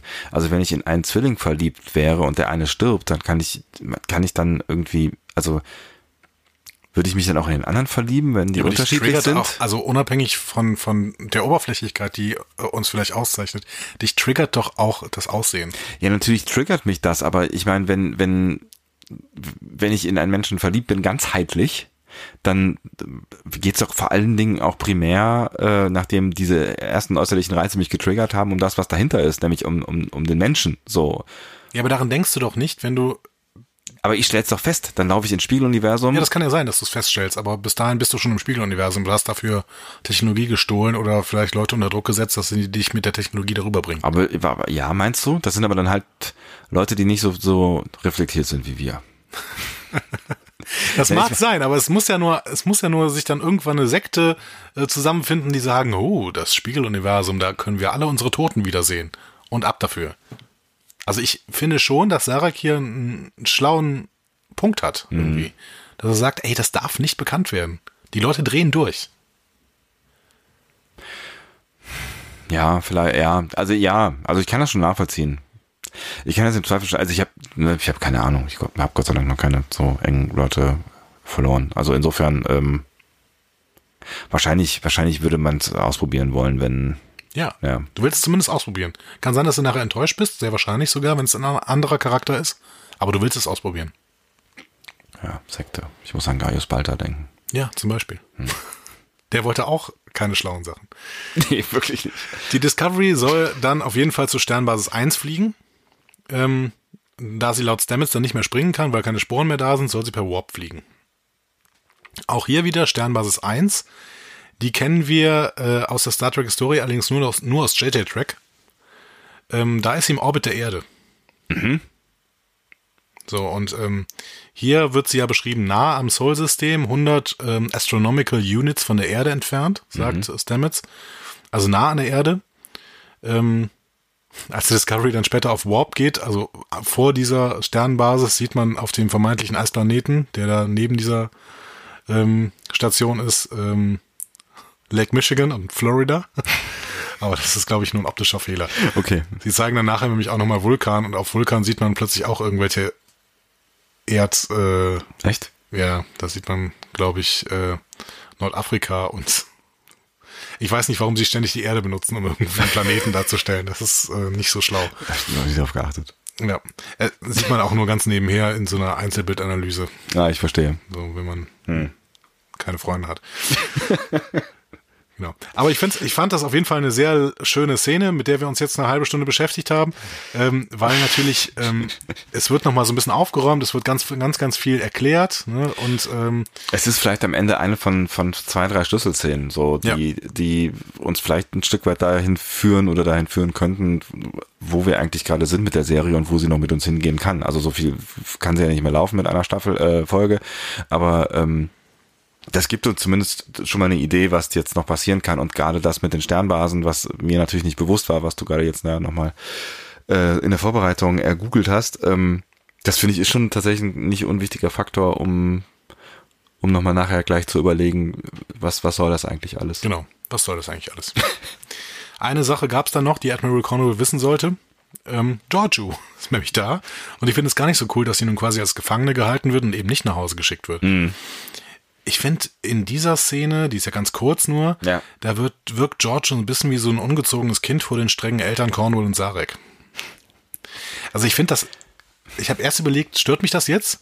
Aber dann habe ich gedacht, eigentlich ist es schön gespielt, weil äh, es zeigt einfach, sie passt überhaupt nicht in dieses Universum. Sie passt überhaupt nicht in die, in die Hierarchielogik rein, die in diesem Universum herrscht, zum Beispiel. Ja, das ist, ich finde es eigentlich auch ganz geil, weil sie, weil sie halt irgendwie, ich meine, ähm, wir, wir kennen ja die andere Giorgio und die hat sie ja auch äh, immer gut gespielt, so, ne? Und Ja. ähm, sie spielt halt einfach komplett merkbar anders und total inkompatibel und kantig. Und das finde ich irgendwie ganz geil. Genau. Also ohne, dass sie, dass sie jetzt halt irgendwie, dass sie jetzt irgendwie überzogen total ist oder unrealistisch. Irgendwie, ich mochte die Szene mit ihr irgendwie. Ja. Also irgendwie halt anders. Und das, das ist natürlich gut, wenn man so ein leichte Akzente setzt und irgendwie eine andere Person hat. Aber ich finde, sie wirkt auch, sie wirkt halt klein. Ne? Sie wirkt überhaupt Ja, so, so so mächtig. Ja, das ist auch lustig, weil so eine Mischung, ne? Also das blitzt dann immer wieder so durch, dass sie eigentlich so diese, diese Herrscher-Attitude hat, ne? So. Und dann vielleicht selber merkt, so, naja, eigentlich hat sie bringt gerade hier aber keine Schnitte. nichts. Ja, So. es ist so. Schade. Ich bin eine Gefangene, das sagt sie ja auch gleich irgendwann mal, ne? Burnhams Mitnahme erscheint natürlich aus dieser Perspektive noch dämlicher als äh, sowieso schon. Ja. ne? Weil einfach, sie hat einfach in diesem Universum nichts verloren. Nee. So, ne? so. Okay. Ähm, danach eine Szene, über die wir wahrscheinlich auch noch ein bisschen sprechen müssen. Äh, wir sehen Tyler, der versucht, ein normales Leben zu führen. Ähm, von Stamets erntet er verständlicherweise nur puren Hass. F- Fand, fand ich auch eine, eine crazy, also ich meine, da sind sie sich sicher durch, durch Zufall jetzt über den Weg gelaufen, so, ne? Ja. Ähm, fand ich auf jeden Fall auch eine, eine, eine harte Szene. Ähm, ich finde ja von beiden gut gespielt war. Ja, fand ich auch. Also gerade äh, Anthony Rapp, der hat sich bis jetzt nicht so großartig auf, auszeichnen können, finde ich. Ja. Ähm, spielt hier aber wirklich so tiefsten Hass in seinem Gesicht, aber er versucht sich zu beherrschen und das sieht man eben die ganze Zeit in dieser Mimik an. Weil er wahrscheinlich schon auch auf der, auf der Ratio-Ebene verstanden hat, was da passiert ist, so, ne? Aber das kannst du halt ja dann, vielleicht auch nicht vollständig abschalten, wie wir ja gleich nach Michael sehen werden. Ich meine, das ist, ist halt irgendwie, es ist halt schon schwer, einen Menschen von seinem Körper zu abstrahieren. Ja, definitiv. Hm. Da sind wir wieder bei dir, beim Spiegeluniversum und Ja. den Menschen, ne? Ja, ja, ja, ja. Ja. Ähm, die anderen Crewmen in der Messe sind dann zwar erst zurückhaltend, gehen dann, äh, dann gehen Tilly und Detmar aber den ersten Schritt und ähm, Tyler wird wieder in die Crew aufgenommen. Bevor du jetzt mit deinem Crew-Manifest kommst und gleich ein Tränchen verdrücken wirst vor der Rührung, bin ich mir nicht sicher, ob ich das machen werde, aber erklär doch bitte, was du da mit deinem gehobenen Finger, den niemand in diesem Podcast sieht, Ich- äh, möchtest. ich habe mich gefragt, also hättest du das gemacht? Hättest du das gemacht mit dem, mit dem Wissen, was da gerade passiert ist? Ähm, was, was du alles verbockt hast und wer du so bist, hättest du dich dann quasi an Tag eins in die Messe gesetzt? Ich glaube, ich hätte mich ein halbes Jahr weggeschlossen, um Ja, du musst erstmal klar zu kommen. Ja, mein Gott, gibt es keine Replikatoren mehr auf dem Zimmer oder Nein, was? haben wir noch nicht zu dieser Zeit. Dann hätte ich Tilly gebeten, mir was mitzubringen oder so. Aber ich finde es ich find's echt hart, dass der, dass er da sofort irgendwie an Tag eins in die Gesellschaft rausgeht und sich dann halt genau das gibt, was, also ich meine, Das stimmt doch eigentlich. Wir haben so einen Replikator gesehen in, in Burnhams Zimmer, wo die Uniform repliziert wird. vielleicht kann er nur Uniform. So ein reiner Uniformreplikator. Ja, kann ja sein. Wir sind sogar durchgeflogen, das war schön. Ja. Hm. ja, vielleicht hätte ich es nicht gemacht. Also ich Aber- hätte es ganz sicher nicht gemacht. Ja, aber Tyler hat halt auch irgendwie Coronis, ne? Und Hat er? hatte offensichtlich.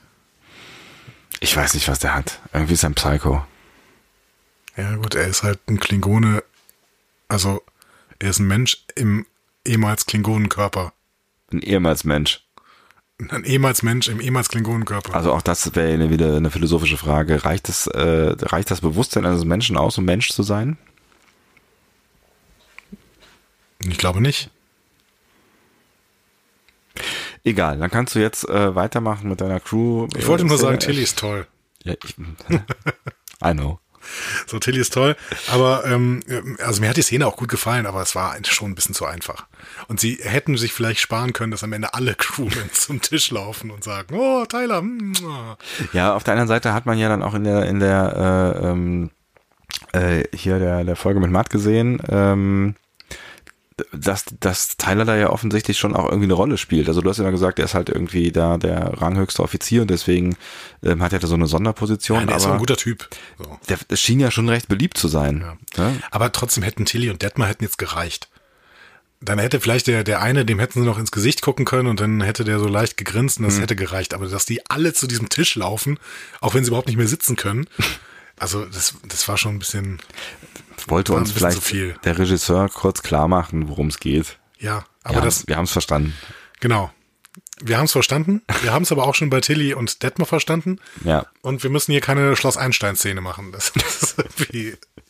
Das ist alles, das ist zu plastisch an der Stelle. Hm. Aber trotzdem, ich sag ja, die Stimmung in dieser Szene hat mir gut gefallen. Natürlich, ich bin ja auch Crew-Fan und du ja auch. Hm. Aber ja, Ja. ein bisschen weniger. Einfach ein bisschen weniger. So. Und ja, natürlich habe ich schon auch ein bisschen Mitleid mit, mit Tyler, aber das ist so. Das Problem ist, ich bin ja auch Michael-Sympathisant und deswegen kann ich, kann ich auch irgendwie jetzt Michaels Position so ein bisschen nachempfinden und tu das die ganze Zeit auch und habe immer noch so ein bisschen Probleme mit dieser ganzen Geschichte. Ja, wir werden nachher auf jeden Fall noch mal kritischer mit Tyler umgehen müssen. Weil, Hm. äh, also ich finde, in dieser Szene ist er schon relativ devot. Ja, sehr. Ne? Ich meine, er, auch das kommt ja später. Ich meine, er weiß natürlich auch um sein Schicksal mehr oder weniger. klar. ne? Er ist ja nichts und niemand und wird vermutlich auch nicht mehr irgendwer sein. Ja, ja. weil er ja niemand ist. Also die, die, die Identitätsfrage, auch das wieder eine philosophische Frage am Ende, ist ja auch nur eine spannende, die zu klären wäre. Also wer ist er jetzt eigentlich? Also der hat ja keinen Ausweis, keine, keine, also der hat ja keine Identität. Also das ist ja ein neues Wesen. Vielleicht wird das am Ende, wird das am Ende die Story, ähm, die wir in jeder Star Trek ähm, Serie haben. Ne? Jemand versucht Mensch zu werden. mal ist es Borg, mal ist es Data, mal ist es so sowas meinst du ja? Genau. Odo. Odo, ja. Und hier ist es vielleicht Tyler. Aber der ist ja, der ist ja die die Kopie des Bewusstseins vom menschlichen Tyler. Der Ja, aber er muss die anderen Leute davon überzeugen, dass er auch wirklich Mensch ist. Und nicht Klingone. Obwohl sein Körper halt ursprünglich mal klingonisch war. interessant wäre natürlich, wenn jetzt noch mal so ein bisschen Klingone durchkommen würde hier oder da. Ja, dass er zumindest äh, sehr, sehr stark ist auch. Ne? Hm. Ja, aber ich glaube, auch da müssen wir vielleicht gleich nochmal kurz drüber sprechen, weil du ja schon zu Recht gesagt hast, ähm, wir müssen uns den gleich nochmal ein bisschen kritischer vornehmen. Genau. Und da kann man natürlich auch an der Stelle auch nochmal fragen, ob wir da vielleicht nicht auch irgendwo schon ein bisschen Klingone noch sehen, hören. Ja. Ähm, wir gehen in die nächste Szene. Auf der Brücke erhält man die Nachricht, dass Sternbasis 1 in Kommreichweite ist. Auf die Rufe gibt es aber keine Antwort. Dann schlagen Sarus Gefahrganglinien aus und als die Discovery ankommen, sieht man auch warum. Sternbasis 1 Mech von den Klingonen überfallen worden. Auf der Hülle prangt das Wappen von Haus de Gore. Mhm. Ähm, erstmal Haus de Gore. Ähm, erinnerst du dich an den Klingonen mit dem Schmuck im Gesicht? Also diese Klingonin, die wir am Anfang von Discovery kennengelernt haben? Ja, ja, ja, ja. Das ist die äh, Chefin von Haus de Gore. Ah. Ähm, Dennas heißt die. Mhm. Und äh, das Haus kommt später auch nochmal bei DS9 vor, nämlich in dieser wunderbaren Folge Das Haus von Quark. Ach. Erinnerst du dich an die Folge? Ja, ich muss gerade mal kurz äh, überlegen, was, was, was genau passiert ist. Aber es, es, ging, es ging um eine weibliche Klingonin, ne? Genau, Grilka. Die heiratet Quark. Und er hat auch so, so Zeugs, Zeugs im Gesicht hängen. Ja, das Oder? weiß ich nicht mehr genau.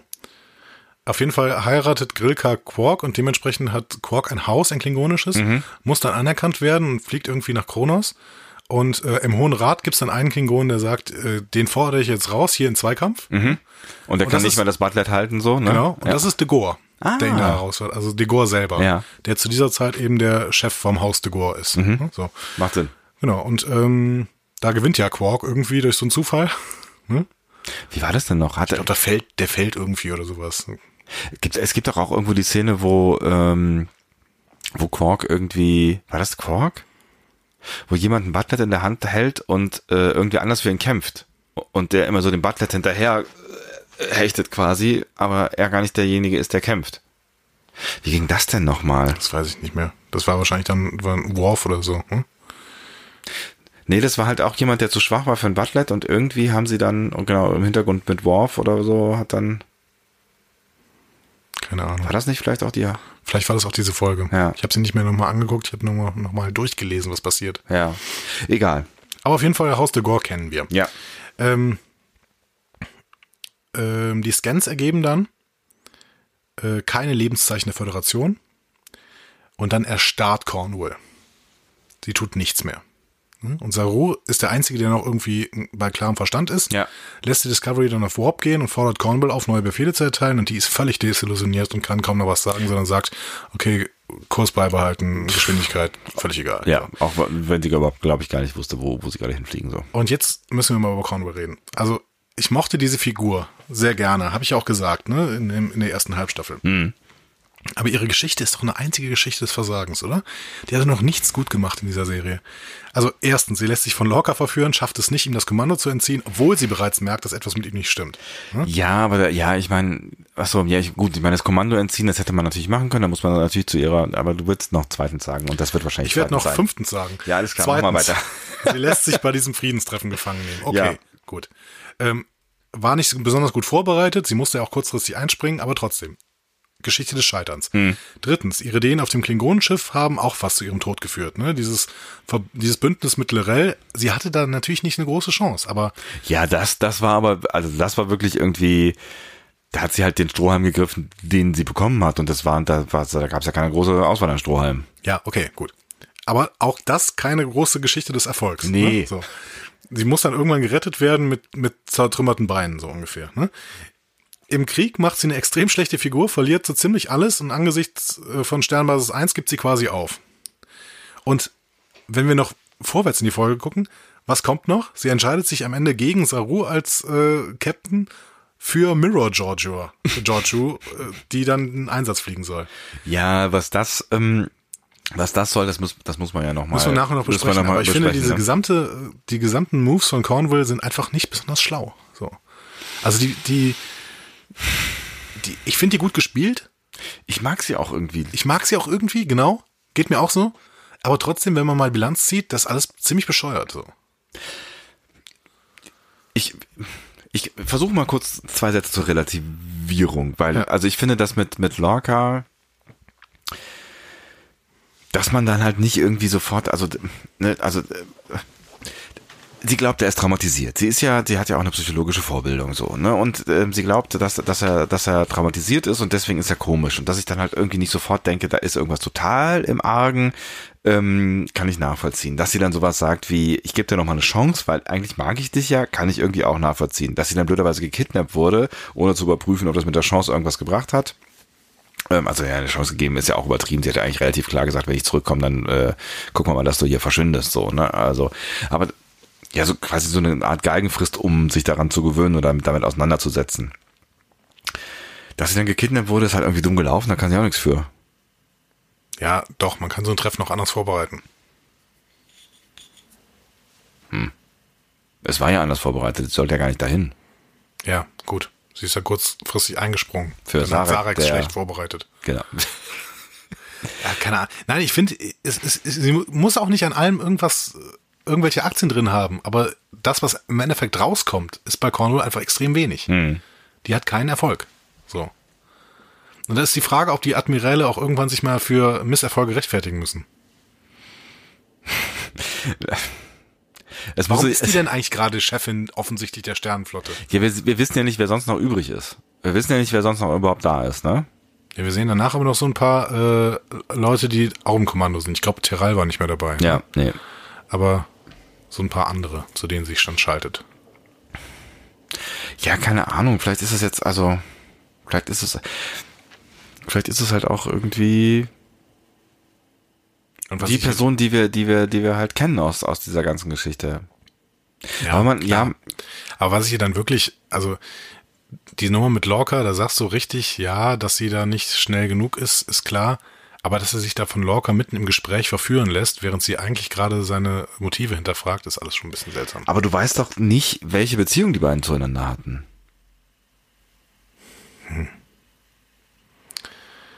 Okay. Du gehst auf jeden Fall meine Kritik an Cornwall nicht so stark mit. Ich bin mir noch nicht so ganz sicher. Also wir müssen auf jeden Fall über die, die letzte Szene sprechen. Das ist für mich der, der größte Knackpunkt. Also die Punkte, die du bis hierhin aufgezählt hast, kann ich zu Teilen nachvollziehen, würde ich jetzt aber noch nicht. Also ich, damit, damit finde ich sie noch nicht vollständig dis disqualifizierend. Okay. Unabhängig davon, wie Cornwall hier in diesem Moment reagiert, ich fand das Gefühl, welches auf der Brücke herrscht, das hat mir sehr gut gefallen. Diese absolute Hoffnungslosigkeit, die Föderation am Ende, das fand ich gut. Ja, das, das ist, das war so dieses Gefühl von, ähm, ich zeige euch jetzt mal, in welcher Situation ist. Also diese Szene hatte so, so diesen, diese Transportfunktion, um klarzumachen, in welcher Position wir ähm, uns befinden und wie an die Wand gespielt die eigentlich mittlerweile alle sind.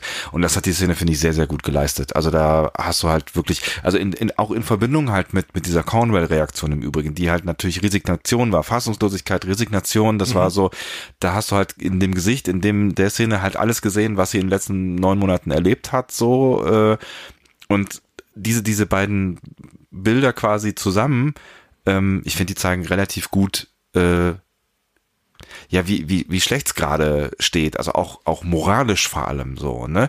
Und das ist vielleicht ja auch ein, ein wichtiger, äh, wichtig im Hinterkopf zu behalten, um gleich über das Ende zu sprechen, weil. Okay, ja, ne? ja, klar.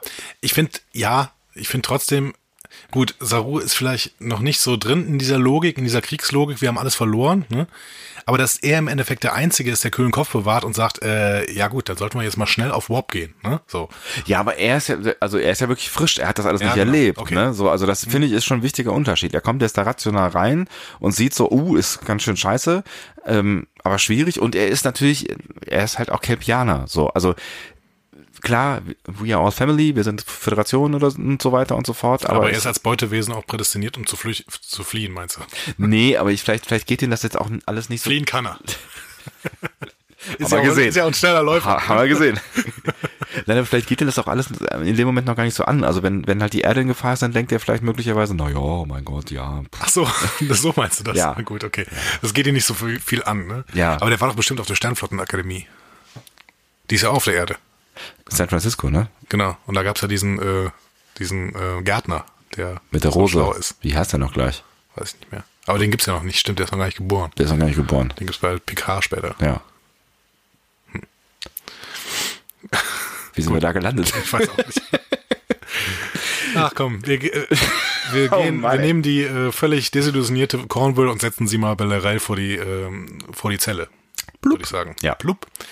Ähm, beide begegnen sich, finde ich, mit einem Respekt, doch in Bezug auf die Kusmas Glaubensbekenntnis sind sie natürlich völlig uneins. Ne? Ja, das ist ganz lustig. Was war das? War das Respekt? Es war irgendwie, also ich hatte kurz so ein bisschen das Gefühl, also die, die, überspitzt formuliert, da treffen sich zwei alte Freunde oder zwei alte Feinde. Also das so, so, also weißt du, die, die irgendwann mal bis, bis 13 Best Friends gewesen sind, sich dann ewig verzofft haben wegen einem Typen und dann treffen sie sich mit 22 wieder und finden sich eigentlich ja ganz gut, so als starke Frauen, aber sind halt überhaupt nicht mehr gut miteinander, so. Ja. Also es war eine ganz komische Atmosphäre zwischen den beiden. Fand Vermeide vielleicht den Begriff starke Frauen, sagen wir einfach als, als Frauen, ne? Ähm, das ist jetzt immer so eine Genderkritik, Ach so, ja, ja, starke Frauen sagen. Ja, ja, ja bitte. Ähm, weil es eine Tautologie ist. Ja. Und ähm, genau, also ich, aber ich finde irgendwie, ja, ich finde, es ist Respekt. Es, es ist ein bisschen so, wie du sagst. Ne? Also sie mögen sich eigentlich mhm. so ein bisschen. Ne? Also sie respektieren sich für das, was sie sind. Ja. So, ne? Ja, vielleicht, ja, ja. Ähm, und das sagen sie auch so ein bisschen. Ne? Ähm, Lorel ist aber völlig in Tekofmas Glaubensbekenntnis verhangen und sagt so, die hält die Föderation immer noch für so eine Homogenisierungs- und im Endeffekt auch Assimilierungsarmee. Äh, das sagt sie auch irgendwann. Ne? Ja. Ihr wollt uns alle assimilieren. Das finde ich ein schöner äh, Borg-Callback, mhm. so ein bisschen. Ne? Und äh, das ist ja auch das, was Tukuma im Endeffekt sagt. Ne? Also ihr wollt alles gleich machen und äh, damit seid ihr quasi wie die Borg. Mhm. Das sagt er nicht, aber das schwingt natürlich so ein bisschen mit. Ähm, das heißt, Lorel hat das sowas von äh, in sich aufgenommen, Ne, da, da gibt's äh ja auch so dogmatisch. Ne, das ja. das hat mich ein bisschen gestört, weil wir ja Lirel eigentlich schätzen gelernt haben durch ihre Aufgeschlossenheit, Kreativität, ihre äh, ja auch, auch Liberalität so irgendwie. Und das ist halt einfach echt sehr Fascho so. Also ja. sie ist halt echt da hart brainwashed in dieser Welt gefangen. Absolut. Oder sie spielt halt immer noch.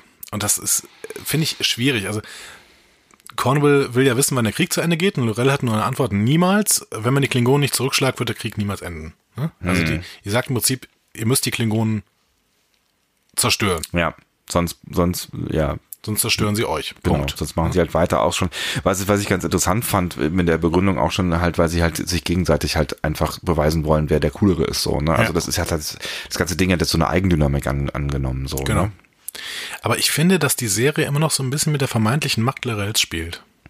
Am Ende ähm, geht Cornwall weg und wir sehen Lorel lange, lange noch gucken, so hinterher gucken. Mhm.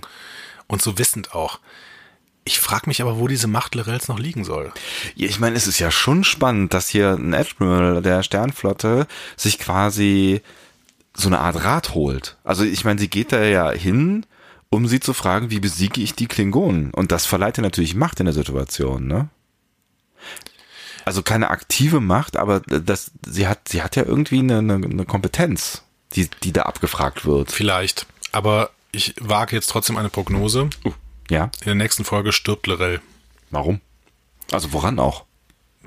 Vielleicht äh, übernimmt die während der Discovery irgendwie in Richtung ähm, Kronas oder auf Kronas ist, übernimmt sie dann irgendwie plötzlich eine Rolle und, und stirbt für ihre Ideale, weil das Klingonische Reich gerade nicht äh, reif ist für diese Ideale. Vielleicht jagt sie die Discovery hoch. Brauchen wir die für die nächste Staffel noch? Ich weiß nicht. Wir müssen die Serie kurz umbenennen, aber das ist kein Problem sonst. Können wir eine neue bauen.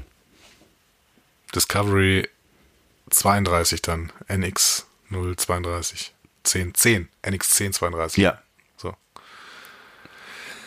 So. Also ich glaube, Lorel stirbt in der nächsten Folge. Ja, sie hat ja auch ehrlich Prognose. gesagt keine Funktion mehr. Nein, sie, sie, sie hat, genau. Sie ja, hat und das auch mehr. schon länger. Also sie hat schon länger keine Funktion mehr. Also ich ja, weil wir die ganze Zeit gedacht hätten, sie hätte überhaupt eine.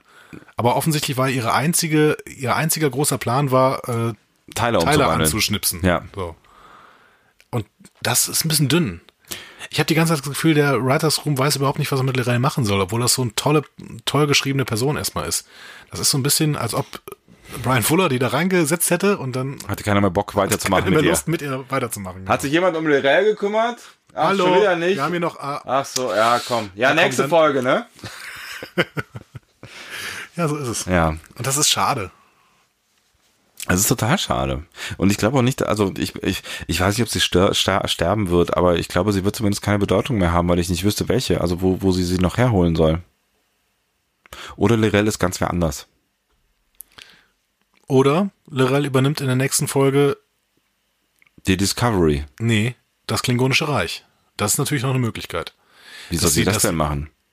Ja, keine Ahnung. Sie sind auf Kronos, sie äh, zerstören da irgendwas auf Kronos und die ganzen Häuser müssen sich dann darum kümmern, dass auf Kronos wieder alles in Ordnung geht.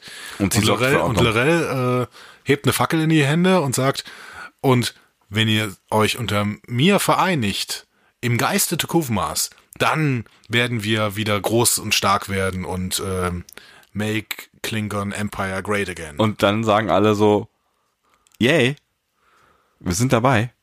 ja. Hm. Bei Tukuvma hat es ja auch fast funktioniert. Und in den USA auch, also gut. Wäre noch die einzige Chance, um Lorel zu retten. Ansonsten stirbt sie nächste Folge.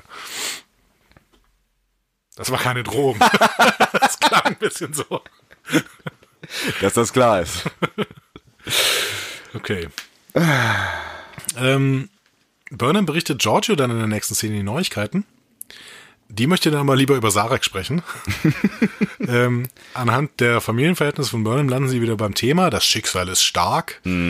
Ähm, aber vielleicht liegt hier auch der Schlüssel. Wenn diese beiden Universen schicksalshaft verbunden sind, dann muss man doch herausfinden, wie die Klingonen im Spiegeluniversum besiegt worden sind. Denkt Burnham dann. Ja. Ja, und Giorgio sagt es ihr auch. Kronos ist der Schlüssel, der Kern der Klingonen. Genau. Also geht äh, Burnham dann noch in der Nacht zu Cornwall, weckt sie und macht ihr einen Vorschlag. Die total pisst ist, dass man sie geweckt hat. Sorry, wir sind im Krieg. Hey, was? Weißt. Du weißt schon, dass mitten in der Nacht ist, ne? Hey, who cares, Alter? Genau. ähm, du hast gesagt, die Giorgio-Szenen haben bei dir immer gut funktioniert. Ja, die auch? Muss ich mir gerade noch mal vor Augen führen. Wenn, ich, wenn ich mich da richtig, richtig zurück hineinempfinde, ähm, war ich, war ich nicht so ganz sicher, was Giorgios Agenda ist. Also sie kam ja nicht so ganz, also ich wurde nicht so ganz schlau aus ihr. Ja, würde ich jetzt einfach sagen, Giorgio hat gar keine Agenda. Die würde gerne zurück ins ähm, Mirror Universe. Ja, aber was sie eher, also keine Ahnung. Also ich finde, ich finde, ich finde es halt genauso seltsam, Lorel zu fragen, wie besiegt man die Klingonen, wie äh, Giorgio zu fragen, wie besiegt man die Klingonen. Und das, das ist mein großes Problem mit dieser Szene. Mhm. Was ist eigentlich Burnhams Agenda? Das raff ich nicht. Weil, also, sie geht zu Giorgio Ich meine, und sie, fragt Giorgio nach, um, um Rat, wie man denn ähm, gegen die Klingonen gewinnt, obwohl sie ihr gerade am Anfang dieser Szene auch noch sagt, okay, du kriegst einen Fax. Drucker, mein Drucker dr- dreht durch. Ähm, aber gehen wir bitte nochmal zurück an Anfang dieser Szene. Ja. Da sagt, fragt Burnham Giorgio oder sagt ihr, ich habe dich ins Prime Universe gebracht, um dir Moralität zu zeigen. Und dann am Ende dieser Szene fragt sie Giorgio, wie besiegt man eigentlich die Klingonen? Denn das hast du ja offensichtlich im, äh, mit dem Terranischen Sternenimperium geschafft. Das heißt, Burnham möchte jetzt gerne so handeln wie das Terranische Sternenimperium? Ernsthaft? Das ist, das ist der große Plan? Und das frage ich, werde ich dich am Ende dieser Folge auch nochmal fragen. Ich das weiß. ist der große Plan, so zu handeln wie das Terranische Das, Sternenimperium? das ist das, das ist das, das große Problem dieser Folge. Das ist die große Überschrift über dieser Folge. Aber ähm, ein Schritt zurück. Ich meine, Michael versucht ja immer logisch den nächsten Schritt zu kalkulieren. Also Ja. ihr, ihr Klingonen, Okay. Mhm. ich versuche das ja immer so ein Stück weit. Vulkanier Und, ich, aber ja. Äh, was? Klingonen nicht. Ihr Klingonen nicht. so viel, so viel Klingone ist nicht in Burnham. Ihr Vulkanier-Ich, was ist denn hier los eigentlich? Ihr Vulkanier-Ich. Und das haben wir ja schon direkt am Anfang äh, dieser dieser Serie festgestellt, dass dass sie das halt auch durchaus zu Menschen bringt, die wo sie wo sie Rat sucht. Und das war am Anfang Sarek und da, sie hat am Anfang Sarek gefragt, ähm, wie wie geht ihr mit den Klingonen um? Also man fragt halt Menschen, wie man mit Klingonen umgeht Ja. offensichtlich oder Leute so ne. Und ähm, auch das war ja schon eine relativ radikale Herangehensweise, äh, weil sie ja nun mal in der, in der Überzeugung, das Richtige zu tun, ihren, ihren Captain äh, außer Gefecht gesetzt hat. So, Das heißt, sie ist ja zu radikalen Mitteln bereit, um das für sie Logische zu tun. Ja, Und aber Sarek hat, Entschuldigung, Sarek hat nur gesagt, schicke denen mal ein vulkanisches Hallo. Das heißt, schieß ihnen sofort von Bug und dann haben sie Respekt und dann greifen sie sich auch nicht an. Sarek sagt nicht, wir müssen sie einfach komplett zerstören. Nee, aber du kannst ja, du kannst ja, man kann ja, also die Frage ist jetzt, was, was, was wird jetzt endgültig die Taktik sein? Da reden wir ja gleich noch drüber, ne? Irgendwas mit, mit Kronos und Höhlen und mhm. bla, so, ne? Die Frage ist halt, was ist die Konsequenz aus dieser Taktik? Das habe ich noch nicht hundertprozentig verstanden. Aber ich weiß jetzt nicht genau, ob es darum geht, einfach Kronos komplett in die Luft zu jagen und dann äh, gibt's, gibt's, es soll ja so auch so eine Art Distraction sein. Vielleicht kann man ja auch einfach ähm, von bösen Menschen Taktiken bekommen und die halt in Sternflotte umwandeln. Weißt du? Also ich hatte so ein bisschen ja. die Hoffnung, dass Michael ähm, zu Giorgio okay. geht und sagt so, hier, wie habt ihr das gemacht? Und daraus vielleicht dann aus der Idee eine Art Plan entwickelt, aber nicht in der Konsequenz, wie man es vielleicht als okay. terranische Imperatorin machen könnte. Und ich habe dann das Gefühl gehabt, dass was danach passiert, ähm, nämlich was Cornwell dann quasi nochmal oben drauf setzt, weil sie hier offensichtlich andere Informationen bekommt, das ist dann der Pfad, wo wir Star Trek verlassen, wo wir die, die, die Föderation, die Föderation verlassen. verlassen. Genau. Mhm. Ähm, und ich glaube, das, das ist so ein bisschen der Twist, der Knackpunkt an der, an, an dieser Szene oder an dieser Folge auch, weil ich glaube, dass, dass Cornwell halt so ein bisschen das Problem ist. Aber wir greifen vor. Ja, das habe ich ja eben schon gesagt, dass Cornwell das große Problem ist. Kaufe ich, kaufe ich. Ja. Gehe ich, geh ich mit dir mit, äh, dass Burnham im Prinzip äh, Informationen haben will und die dann versucht, in Föderationslogik umzuwandeln. Mhm. Ne? Das finde ich okay. Und ähm, in der nächsten Szene sind sie ja auch dann äh, quasi in dieser Holo-Konferenz mit dem Sternflottenkommando. Und da wird dann ja auch klar, die wollen nicht gesamt Kronos zerstören, sondern sie wollen im Prinzip den Kriegsschauplatz verlagern und zwar weg von der Erde hin zu Kronos. Und da die, ähm, die, äh, ja, diese Verteidigungsanlagen und, ähm, und so Produktionsanlagen und sowas auf Kronos angreifen. Und das ist ja genau. Ne, schon mal ein Zeichen dafür, dass es halt erstmal äh, um, um, ich sag mal, militärische Ziele geht. Also ja. es geht ja nicht darum, ähm, jetzt, also, wie gesagt, ich weiß nicht, was diese Höhlentaktik dahinter ist, soll ja, glaube ich, erstmal nur zum Vermessen sein oder genau. so, ne? Ja, oder zum Kartografieren, Kartografieren mhm. quasi, ne? Ähm, das heißt, sie wollen eigentlich im ersten Schritt einen, einen logischen, ja, logischen kriegerischen Akt, ob ich da, also ich will eigentlich das, das sind keine Worte, die aus meinem Mund kommen sollten, aber also sie machen ja im Prinzip nichts anderes als das, was, weiß ich nicht, die Alliierten machen, wenn sie irgendwie damals äh, den Irak äh, so, also versuchen dann militärische Ziele anzugreifen. Ja. Kann ich, kann ich schon verstehen, mhm. auch wenn in dieser nächsten Szene, ich finde, das Kommando hat eigentlich die besseren Argumente. Weil ähm, Cornwall und Sarek sagen dann, ja, wir müssen den Krieg verlagern, Kronos angreifen. Da sagt das Kommando, ja, aber wir haben doch gerade die Erde und die muss doch verteidigt werden, weil die wird gerade von Klingonen angegriffen. Und äh, niemand weiß irgendwas über Kronos. Der letzte, der da war, sagen sie in dieser Szene nicht, sondern später. Mhm. Aber der letzte, der da war, war Jonathan Archer. Und wir wissen selber, dass Jonathan Archer nur ganz kurz da war, um irgendeinen Klingonen zurückzubringen. Ja.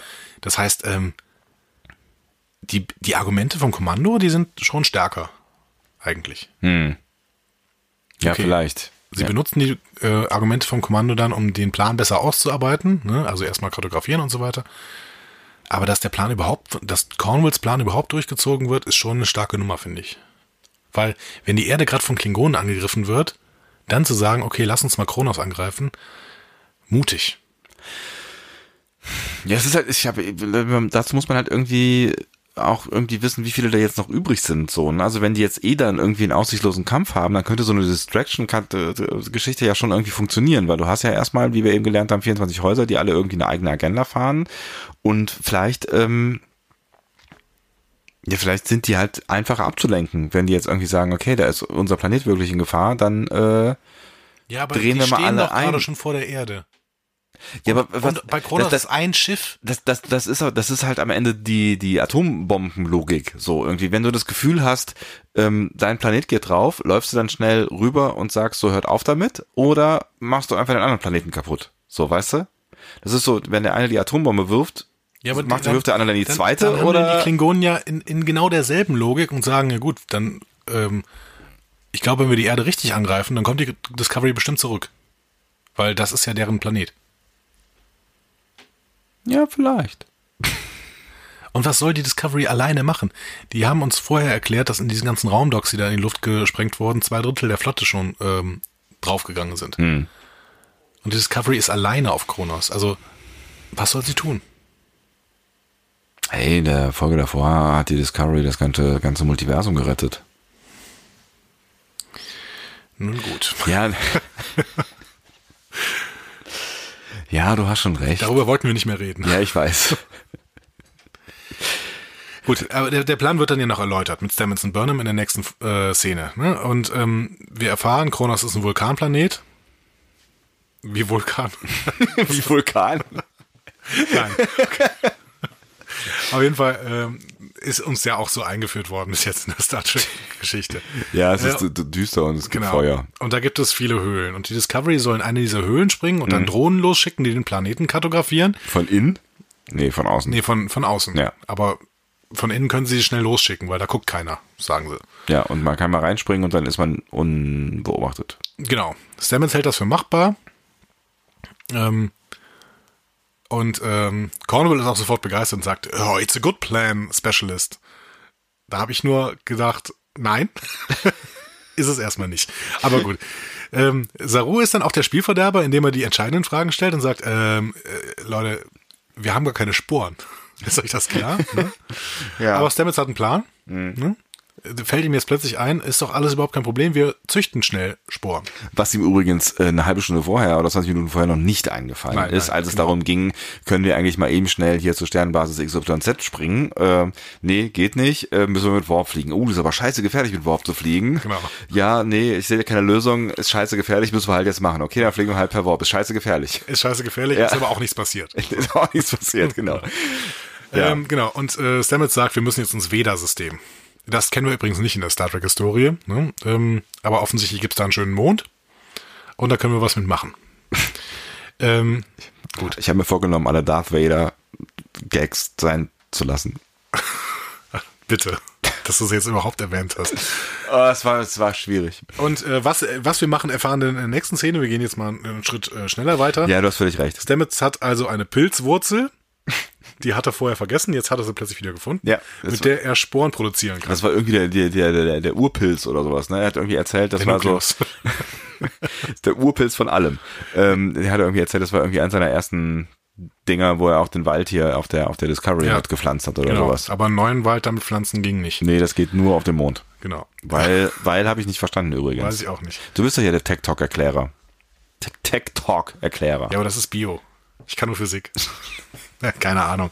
Also, ähm, er will auf jeden Fall auf diesem Klasse 4 Mond jetzt die Sporen züchten. Ja. Ich frage mich, kann das nicht nach hinten losgehen, so in die Natur einzugreifen, wenn noch das Myzelnetzwerk multiversell ist, quasi? Multiversell. Schönes, schönes Wort, oder? Ich Ja. mir überlegt, ne? Wie lange? Absolute Sprachkompetenz. Voll gut. Neologismus, kein Problem. Lass mich mal kurz ins Pad reingucken. Hast du das aufgeschrieben? Multiversell, ja. Also in mein Pad. Ich habe ja immer noch, ich habe ja Secret dein Pad. Pad und mein Pad. Ne? Ja, ja, mein Pad und dein Pad. Ähm, Also es kann auch nach hinten losgehen, oder?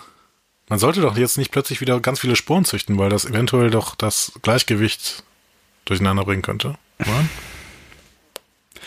Du, das mit den Sporen und so. Ich steck da noch nicht so ganz drin in der ganzen Logik dieses ganzen Systems, ehrlich gesagt. Okay. Also Logik spielt ja jetzt sowieso in den nächsten Minuten keine Rolle mehr. Deswegen ist es vielleicht, sollten wir uns an dieser Stelle einfach schon mal großzügig davon Moment, verabschieden. Moment, Moment. Wir werden dazwischen noch eine Szene sehen. Aber trotzdem, hier an der Stelle finde ich schönen Moment wieder zwischen Tilly und Stamets. Mhm. Tilly ist ja sowieso, sobald Tilly in irgendeiner Szene ist, ist alles gut. So, ne? Ja. Qualitätsmerkmal. Ähm, denn äh, Stamets sagt, sie darf den Mond nach dem Terraforming dann taufen. Das ist schön, ne? Mhm. Ja, ist voll süß. Und äh, Terraforming ist ja eine große Geschichte in Star Trek, ne? Mhm. Man erinnert sich nur mal an das Genesis-Projekt. Ne? Erinnerst du dich? nee, nicht so ganz. Ich erinnere mich an so einen alten Terraformer, der mal irgendwann auf die Enterprise gekommen ist. Also Enterprise D. Ja, richtig, stimmt. Da, da machen die auch ganz großes Terraforming auf verschiedensten Planeten. Genesis-Projekt ist aus Star Trek 3, glaube ich, äh, Ah. des, äh, dem Film, wo sie, ähm, wo hier äh, Carol Marcus, glaube ich, möchte da ähm, Terraforming betreiben auf irgendeinem Planeten. Gott, ich Und das sah auch so ein bisschen so aus wie ähm, in der Szene, die wir jetzt gleich sehen werden dann. Ich stelle gerade fest, ich habe, es kommt, in meinem Kopf kommen keinerlei Erinnerungen an Star Trek 3 auf. Du musst die Filme nochmal gucken. Es passiert da gerade gar nichts in meinem Kopf. Ja, das ist aber häufig so. Ja, das stimmt, aber anders. es, ist, es fühlt sich anders an.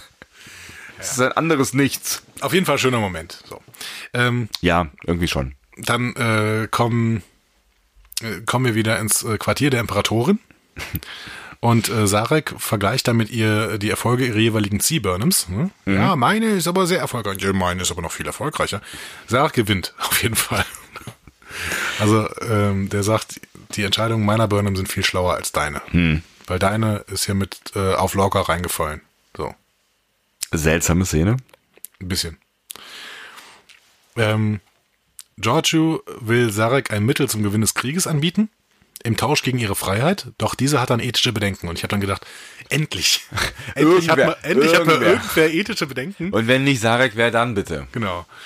Ähm, also, ich, ich frage mich ja die ganze Zeit schon, wie verzweifelt muss man sein, das terranische Sternenimperium als Vorbild zu nehmen. Aber gut, dass es endlich mal jemand sagt. Ja, wobei, ne, wie gesagt, also Sarek ist natürlich dann auch der Logiker am Ende vielleicht möglicherweise und dass sie verzweifelt sind, das hat man uns ja versucht zu zeigen. Genau, Ja, schon. ja. Anders Aber- ist der ganze Quatsch auch nicht zu, zu, zu erklären. Ich glaube trotzdem, dass hier der, der äh, zentrale Konflikt auch in der letzten Folge noch liegt. Äh, so, folgen wir jetzt terranischen, terranischer Logik oder sind wir Föderation? Also diese letzte Folge muss einiges leisten. Ich glaube, das ist das, das, das Zentrale, was sie leisten wird. Also ich glaube, sie wird da wirklich diesen ethischen Konflikt äh, aufmachen und zwar in Burnham wahrscheinlich. Ne? Ähm, und äh, hier auch in Burnham wieder im Prinzip den, den Kreis schließen, weil Burnham ja schon in dieser, in diesem Prolog-Episoden ihren Konflikt hatte zwischen einer Logik, die Vulkanier vorgegeben haben, die aber nicht so richtig Föderation ist, ne? und Föderationslogik. Und da hat sich Burnham für, also Burnham wollte sich für den vulkanischen Weg entscheiden. Und ich glaube, jetzt in der letzten Folge wird sie sagen, okay, das habe ich schon mal gemacht, war nicht klug. Ab jetzt bin ich voll Föderation und sie wird sich für die Föderationslogik. Also aus der Logik der Serie heraus musste, müsste natürlich eigentlich Michael der Schlüssel sein zum Ende dieser Staffel. Ist halt die Frage, wie kann dieser Schlüssel, ja, brauchen wir, können wir ja schon. sie muss sich gegen Giorgio stellen. Aber diesmal gegen die andere Giorgio. Deswegen ist es ja so quasi, der hermeneutische Spannungsbogen wird geschlossen. oh, Hm? das war schön. Ne? Jetzt ist halt so die Frage, aber was, was kommt da, aber können wir ja auch gleich nochmal drüber reden, aber ich meine, was kommt, was kommt am Ende dabei raus, ne? Ist das dann der, ist das dann der Anfang vom Kalten Krieg, den wir in, in TOS sehen? Ist das ein vorgezogenes Gitomer-Abkommen? Oder ist es der Zeitsprung? Den ich habe ich mich noch nicht komplett von verabschiedet. Sarek verabschiedet sich dann aber von Burnham. Oho, Ähm, ja.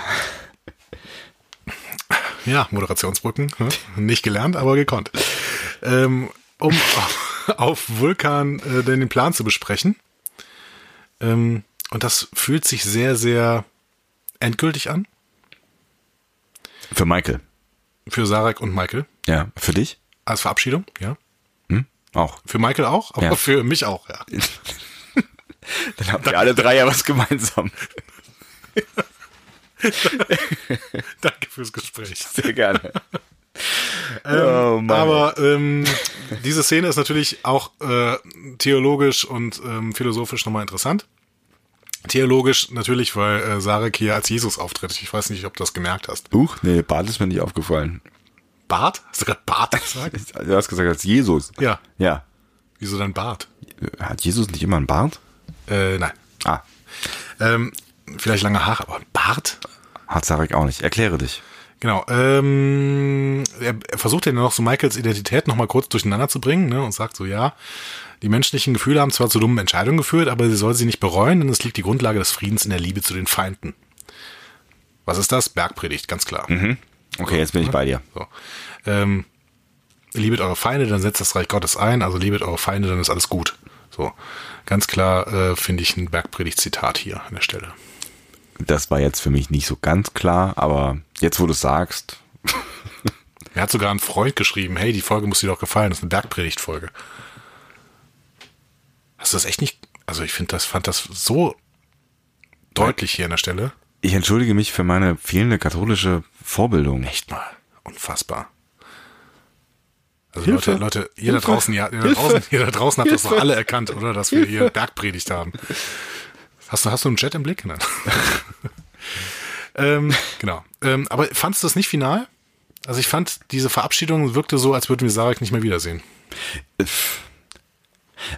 Als würden die beiden sich vielleicht nicht mehr gut, wenn die beiden sich nicht mehr werden, Michael wiedersehen, das, ja, das ist die Konsequenz. Wir werden Sarek nicht mehr wiedersehen, du hast recht. Mhm. Das wäre ja fürchterlich. Vielleicht auch, weil Burnham sich so ein bisschen gegen Sarek stellen wird.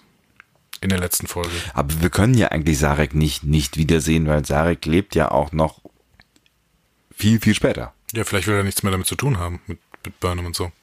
Weil Burnham sich jetzt endgültig gegen ihn stellt. Und jetzt meinst du, macht er mal 100 Jahre Urlaub oder was? Muss ja nicht mehr vorkommen. Es gibt ja auch andere Botschafter. Terral zum Beispiel, er ist Admiral, aber vielleicht als Botschafter auch. Ja, aber ja, ich habe da gar nicht so viel drüber nachgedacht über diese Szene, aber jetzt, wo du sagst, also ich meine, ich habe schon drüber nachgedacht, dass das, ich meine, sie sagt ja hinterher auch, also sie genau beschreibt da, da dieses Gefühl ja, was äh, ihr drei zusammen teilt. Ähm, aber jetzt, wo ich drüber nachdenke, was die Konsequenz wäre, die Konsequenz wäre ja dramatisch. Also nicht nur, dass Sarek dann nicht mehr in der Serie wäre, sondern dass man sich ja irgendwas einfallen lassen muss, um zu erklären, was Sarek denn jetzt so tut. Ja. Also sie können ihn zumindest nicht umbringen und es klang, also es fühlte sich tatsächlich ja so ein bisschen so an, wie dir wird irgendwas zustoßen. Also, oder einem von beiden wird irgendwas zustoßen und dass es Michael nicht sein kann. Aber es kann schon sein, dass Michael sich komplett lossagt von ihrer Bezie von ihrer Erziehung. Sie sagt, hey, ich möchte mich jetzt von meinem vulkanischen Ich verabschieden. Weil vulkanische Entscheidungen führen nur in einen unfassbaren Krieg mit den Klingonen. Was ja auch nicht so richtig stimmt, aber, Nee, eben. aber in Burnhams Kopf vielleicht. Und was ist die, was ist die menschliche Entscheidung, die am Ende zu einer Auflösung dieser Krise führt? Ja, nicht Logik. Also ähm, Sarek scheint doch mit eine Rolle zu spielen bei der Entscheidung, Giorgio nachher das Kommando zu geben. Und ich bin mir hundertprozentig sicher, dass, jo dass, dass Michael sich im Endeffekt gegen Giorgio stellen wird. Weil das so, sehr, so schön die Klammer schließt. Da bin ich, da bin ich fest von überzeugt. Und wie kann sie sich gegen Giorgio stellen, indem sie jetzt Föderationslogik anwendet, die Giorgio natürlich nicht mehr vor, äh, also, weil die alte Giorgio hat Föderationslogik benutzt und, und Michael hat ihr widersprochen. Ich hab die das neue verstanden. Giorgio wird genau das Gegenteil tun und Michael wird ihr wieder widersprechen, weil sie jetzt auf Föderationslogik geht. Ich habe das verstanden. Ich finde den Gedanken total charmant. Ich. Wie kriegst du denn aus deinen Zeitsprung damit rein? Also ich, ich weiß halt gar nicht. Zeitsprung, Zeitsprung kriege ich dann ganz am Ende mit rein, weil es keine andere Lösung mehr gibt. Eigentlich müsste man diesen Krieg beenden, indem man, ähm, indem man Giorgio folgt und irgendwie alles zerbombt oder ähm, Kronos in die Luft jagt. Ich Und meine, könnte dann macht sein- Burnham mit Stamets zusammen den Plan, okay, wir müssen irgendwie einen anderen Plan kriegen, weil das, das geht nicht, das ist nicht Föderation. Und dann sagt Stamets, ja gut, Moment, wir können Zeitsprünge machen mit dem Sporenantrieb, wir haben Sporen, zähle ich eins und eins zusammen, hm, dann machen wir einen Zeitsprung. Also das, das wär, wäre jetzt, also das wäre ja vor dem Gucken dieser letzten Folge meine Theorie gewesen, dass ähm, Ja. Dass genau das passiert, dass quasi äh, dass, dass, dass aus, aus irgendeinem Grund sie an die an die Wand gedrückt sind und keine andere Lösung mehr haben und wer auch immer dann sagt so, das ist die letzte Konsequenz. Also alles geht drauf, diese ganze Welt geht drauf. Ähm, ne, also als wir im letzten in der, in der vorletzten Folge, das Ende der vorletzten Folge, als wir die ganzen klingonischen Abzeichen gesehen haben, habe ich gedacht, jetzt eiern die da jetzt noch ein bisschen rum und dann sehen sie irgendwann alles ist lost und vielleicht ist noch viel mehr lost und dann so als letzte Konsequenz überlegen sie sich, wir machen diesen Zeitsprung. Das wäre ja im Prinzip so deine Theorie in abgewandelter Form. Im Prinzip schon. Hm. Nur, dass man vorher noch diese Geschichte mit Burnham und Giorgio zu Ende bringen muss. Ja, es wäre wär irgendwie ein ganz netter Dreh, auf jeden Fall. Es birgt aber auch noch einige Probleme. Natürlich. Allein schon dieser Zeitsprung. Ja. Und dass man dann irgendwie den Sporenantrieb vielleicht löschen sollte. Ähm, wie auch immer. Wir gehen nochmal in den Maschinenraum. Da ist Tilly, das heißt eine gute Szene. Du bist so einfach. Ja, aber du hast ja recht. Du hast ja recht. Ähm, Burnham will von Tilly also einen Status haben. Äh, und der wird dann ganz schnell abgefrühstückt, denn beide haben noch ein Thema auf der Agenda. Bur- Burnham fühlt das nahe Ende, nachdem sie sich von ihrem Vater verabschiedet hat. Und Tilly will, dass Burnham mit Tyler redet, weil dieser nichts mehr außer sie hat. Ist ganz geil, dass es halt auch so schnell abgefrühstückt ist. Du, ich habe das Gefühl, ich sehe meinen Vater nicht mehr wieder. Ah ja, okay, ja, hm, ja, schade. Äh, du, übrigens, wo ich mit dir drüber sprechen wollte. Geh mal zu Tyler. Ja. Genau. Ja. Auch hier könnte man mit ganz viel, ähm, ganz viel Konstruktion tatsächlich wieder einen Bergpredigt-Hinweis sehen. Ne? Also bevor du äh, zum, ähm, bevor du alle deine Sünden verlässt, musst du dich mit deinem, musst du mit deinen Feinden im Reine sein. Aber ist egal. Gut, da müssen wir jetzt nicht mehr rein. Ich finde, das war eine typische äh, Prepare for War-Szene. Also irgendwie mach vorher alles klar. Die Ansage ist eigentlich seltsam, aber alle haben die Stimmung, als wären sie kurz vor dem Ende und müssten vorher noch alles ins Reine bringen. Aber wenn der Plan so bescheuert ist, frage ich mich, warum machen sie ihn denn dann? Ne? Und irgendwie, Es ist auch noch zu früh, weil man muss die Sporen ja eigentlich erst züchten. Ja, also ich meine, das geht ja dann erstaunlich schnell. Ne? Ich habe Erstaunlich schnell. Genau. ich, aber ich habe mich auch gefragt, so diese diese diese diese Prepare for War, dieses Gefühl ist irgendwie nicht bei mir so richtig aufgekommen, ehrlich Nee, echt gesagt. Nee. Es war so ein bisschen also diese, so dieses bisschen Endzeitgefühl, das schwappte von mir noch so aus der letzten Szene wegen Mhm. Sarek noch irgendwie mit mit rein, so und so dieses Gefühl von möglicherweise werden wir uns alle nicht wiedersehen und wir sind in einer komischen Situation. Und Tilly sagt das doch ungefähr auch so. Du solltest jetzt nochmal zu Tyler gehen, weil eventuell ist danach alles vorbei. Ja, aber vielleicht halt auch, weil sie das Gefühl hat, oder weil Michael halt quasi mit der Geschichte um die Ecke kommt, die ja möglicherweise äh, genau das transportiert. So nach dem Motto, wir gehen jetzt in eine schwierige Mission, Sarek macht irgendeine andere schwierige Geschichte und äh, möglicherweise sehen wir uns alle irgendwie nicht mehr wieder. So, also aus diesem Gefühl heraus habe ich das Gefühl gehabt, dass Tilly dann irgendwie sagt, ja, okay, wird ja auch alles schwierig, ähm, vielleicht wäre das nochmal ein Moment, äh, wo du dir vielleicht nochmal irgendwie durch den Kopf gehen lassen könntest, was Tyler dir jetzt eigentlich bedeutet und was das jetzt eigentlich ist, was da in dem Quartier von Tyler sitzt. Absolut gekauft. Aber dann sagst du mir, du hast kein Prepare for, Prepare for War Gefühl? Nee, also ich habe ich hab noch nicht das Gefühl, das Schiff ist dabei. Also es ist noch kein so ein, wir, wir laufen alle durch irgendwie Decks und so. so dieses, also das, das ist jetzt, das ist jetzt nur durch diese, die, diese Sarek-Gespräche entstanden. Ich finde, wir sind irgendwie, also es fühlt sich alles noch irgendwie relativ gechillt an auf dem Schiff, finde ich, zu diesem Zeitpunkt. Was ja auch okay ist, weil wir erst noch pflanzen müssen. Siehste, das meine ich. Ja, dann, dann gehen wir doch erstmal in die Pflanzszene. Von mir aus. Die ist ja nicht besonders lang. Nee. Also es ist Pflanzzeit. Stamets schießt diese Drohnen auf den Mond und innerhalb von Sekunden, geboostet durch sogenannte EM-Pfeile, was auch immer das ist, beginnen die Sporen zu wachsen und zu gedeihen. Alle sind glücklich. Schöne Szene insofern, als dass sie gut ausgesehen hat. Hat unfassbar gut ausgesehen, ne? Ähm, muss man immer mal wieder hervorheben, diese Ja. Schauwerte. Aber es ist schon ein bisschen Magic to make the sandest man go mad. Das ist irgendwie, äh, Es ist, es ist halt gro grober Bullshit, was da passiert, aber es sah gut aus. Warum haben die das nicht vorher gemacht, wenn das so einfach geht und innerhalb von Sekunden die Sporen wachsen? Und warum wachsen sie da innerhalb von Sekunden? Ja, weil man Leben erschaffen hat. Da, wo vorher keins war.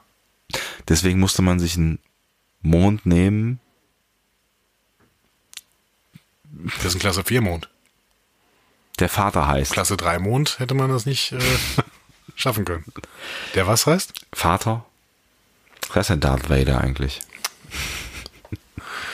Veda.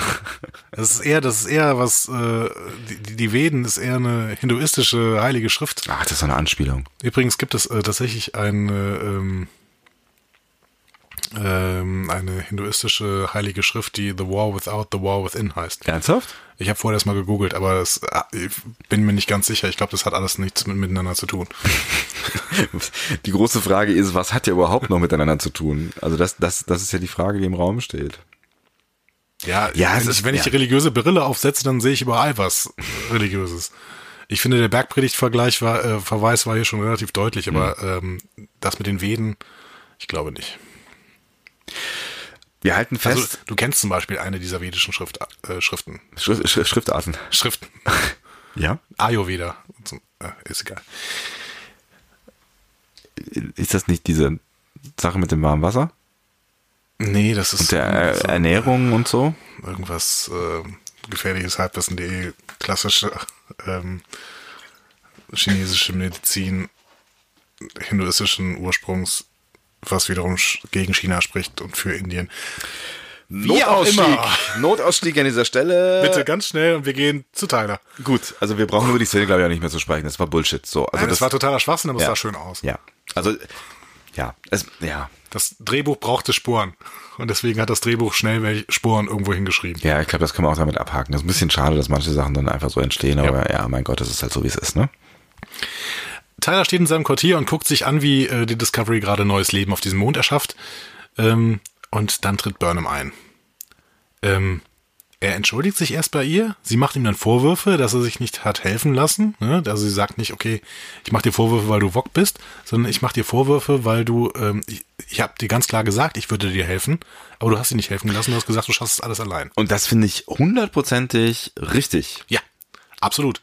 Weil ich, ne, das, das ist ja das Problem, was wir die ganze Zeit auch mit Tyler gehabt haben. Weil, dass Tyler eigentlich weiß, wo der Hase läuft oder eine ganze, ganze Weile einfach schon wusste, dass er dieses Problem hat, Aber niemanden einweiht. aber niemanden einweiht. Genau. So. Und dementsprechend ist dieser Vorwurf völlig richtig. Und dann, äh, um mal den deutschen Titel übrigens der Episode zu nennen von Netflix, Tyler wagt dann die Flucht nach vorn. Flucht nach vorn heißt das Flucht Ding? Nach vorn, Ach ja. was. Ähm, und macht ihr dann den Vorwurf, dass sie ja nur die Beziehung beenden will. Und da habe ich gedacht, hör mal, geht's noch? Was, was geht mit dir ab so? Also, Erstens ist die Beziehung beendet, finde ich automatisch, wenn man der eine versucht, den anderen umzubringen. Ja. Also ich finde, das ist, das sollte so ein ungeschriebenes Gesetz sein. ja, genau, richtig. Ja. Steht, glaube ich, auch. in Ja. Schluss machen äh, impliziert, wenn ich meinen Partner umbringen möchte und das versuche. Genau, oder andersrum. Oder andersrum. Ähm, und dann kommt es halt so aus dem Nichts heraus. Ich meine, was denkt er sich denn? Wie? Hä? Wie? Also, die, auch die Reaktion ist völlig aus der Luft Und dass. Burnham sich da ich. nicht sofort umdreht und geht, ist echt noch große Kunst. Also, der müsste doch auf dem Boden liegen. Also ich meine, der ist die Ja. ganze Zeit voller Schuld, Schuldgefühle und läuft da mit hängendem Kopf durch, durchs Schiff. Und nicht nur, dass dieser Vorwurf von Michael vollkommen berechtigt gewesen ist und er sich da schon eigentlich au- auf die Knie werfen sollte und sagen müsste, hallo, ja, ich war zu schwach, ich war ein Idiot. Er hat sie auch noch versucht umzubringen, so. Und dann sagt er ihr so, äh, ja, du bist ja noch von mir dran, Alter. ja, genau. Und da, also, okay, das Drehbuch lässt Burnham sich nicht sofort umdrehen. Mhm. Sie sagt dann irgendwie noch, ja, ja, ich führe halt auch einen Kampf, so, ich führe halt einen Kampf, äh, und sie meint damit äh, den Kampf ihres vulkanischen und ihrem menschlichen Wesens so ein bisschen. Aber dann dreht sie sich um und lässt Tyler, Tyler stehen. Und ich äh, denke, okay, wenn, wenn es noch irgendeine Chance gegeben hätte, dass diese Beziehung wieder gut wird, dann ist sie in diesem Moment von Tyler mit seiner Flucht nach vorn, mit seinem Angriff da beendet worden. Also was für ein Schwachsinn. Und sie bleibt ja da echt sehr gechillt. Also du sagst, Ja. du bleib, sie bleibt stehen. Sie sagt ja dann auch nochmal, ich habe dich geliebt. So, also sie sagt ja, also sie geht ja eigentlich, sie geht nochmal rein. So, also da habe ich dann auch nochmal kurz gedacht, so wenn sie jetzt mit der Gefühlskeule kommt, vielleicht dreht sich das da alles nochmal so. Ne, aber ähm, sie analysiert das dann nochmal. Sie sagt das ganz klar, aber beendet dann diese diese diese Szene. Ist das so ein Ding, wo du äh, vorher, du hattest vorher gesagt, vielleicht sieht man noch was Klingonisches in Tyler. Ist das so eine Reaktion, wo du irgendwas gesehen hast? Ja, ich fand ihn da relativ aggressiv. Also ich fand halt relativ, also natürlich auch nicht klingonisch aggressiv, aber ich fand sein Verhalten völlig nicht nachvollziehbar und, und, und, und grundlos provozierend. So, Ich fand es vor allen Dingen dämlich. Ja, auch das. Ja. Und da habe ich irgendwie gedacht, so, irgendwie ist das doch nicht der Teil, den wir kennengelernt haben. Also, oder was, was, also ich meine, was ist das? Also ist Ja, das ich meine, es mag jetzt auch was mit Tyler gemacht haben, dass der eben diese ganze, die ganze Nummer durchlaufen hat hier, ne, mit Klingone sein und Klingone wieder nicht sein und sowas. Aber nehmen wir mal an, das ist das, wir, wir, sind jetzt hier nur mit dem menschlichen Charakter von Tyler konfrontiert. Was ist das, was ihn das sagen lässt? Ist das verletzter Stolz? Ist das nicht klein beigeben wollen vor, vor Michael? Nicht den letzten Rest Würde verlieren wollen? Aber, also ich meine, was, was bringt einen zu so einer Reaktion in so einer Position, wo man ganz genau weiß, der andere hat jeden Grund, ein Problem mit dir zu haben. Und zwar nicht nur, weil du jemand anders oder weil, weil du jetzt quasi die, die Prügel für jemand anderen abbekommst, sondern auch, weil du selber scheiße gehandelt hast, so. Dummheit. Anders kann ich es mir nicht mehr erklären. Ich habe an der, an der Stelle habe ich schreien wollen, habe gesagt, wie kannst du nur? Sei doch bitte demütig, sink auf die Knie. So. Alles, alles, aber nicht die, nicht der Angriff. Ja, Nicht oder der irgendwas Angriff. Rationales, sowas so von wegen, ja, ich war zu schwach, ich war ein Idiot, äh, nimm dir Zeit, guck mal, ich kann verstehen, dass du jetzt nicht in meiner Nähe sein willst, lass uns einfach nochmal, ich muss ja selber mit mir klarkommen.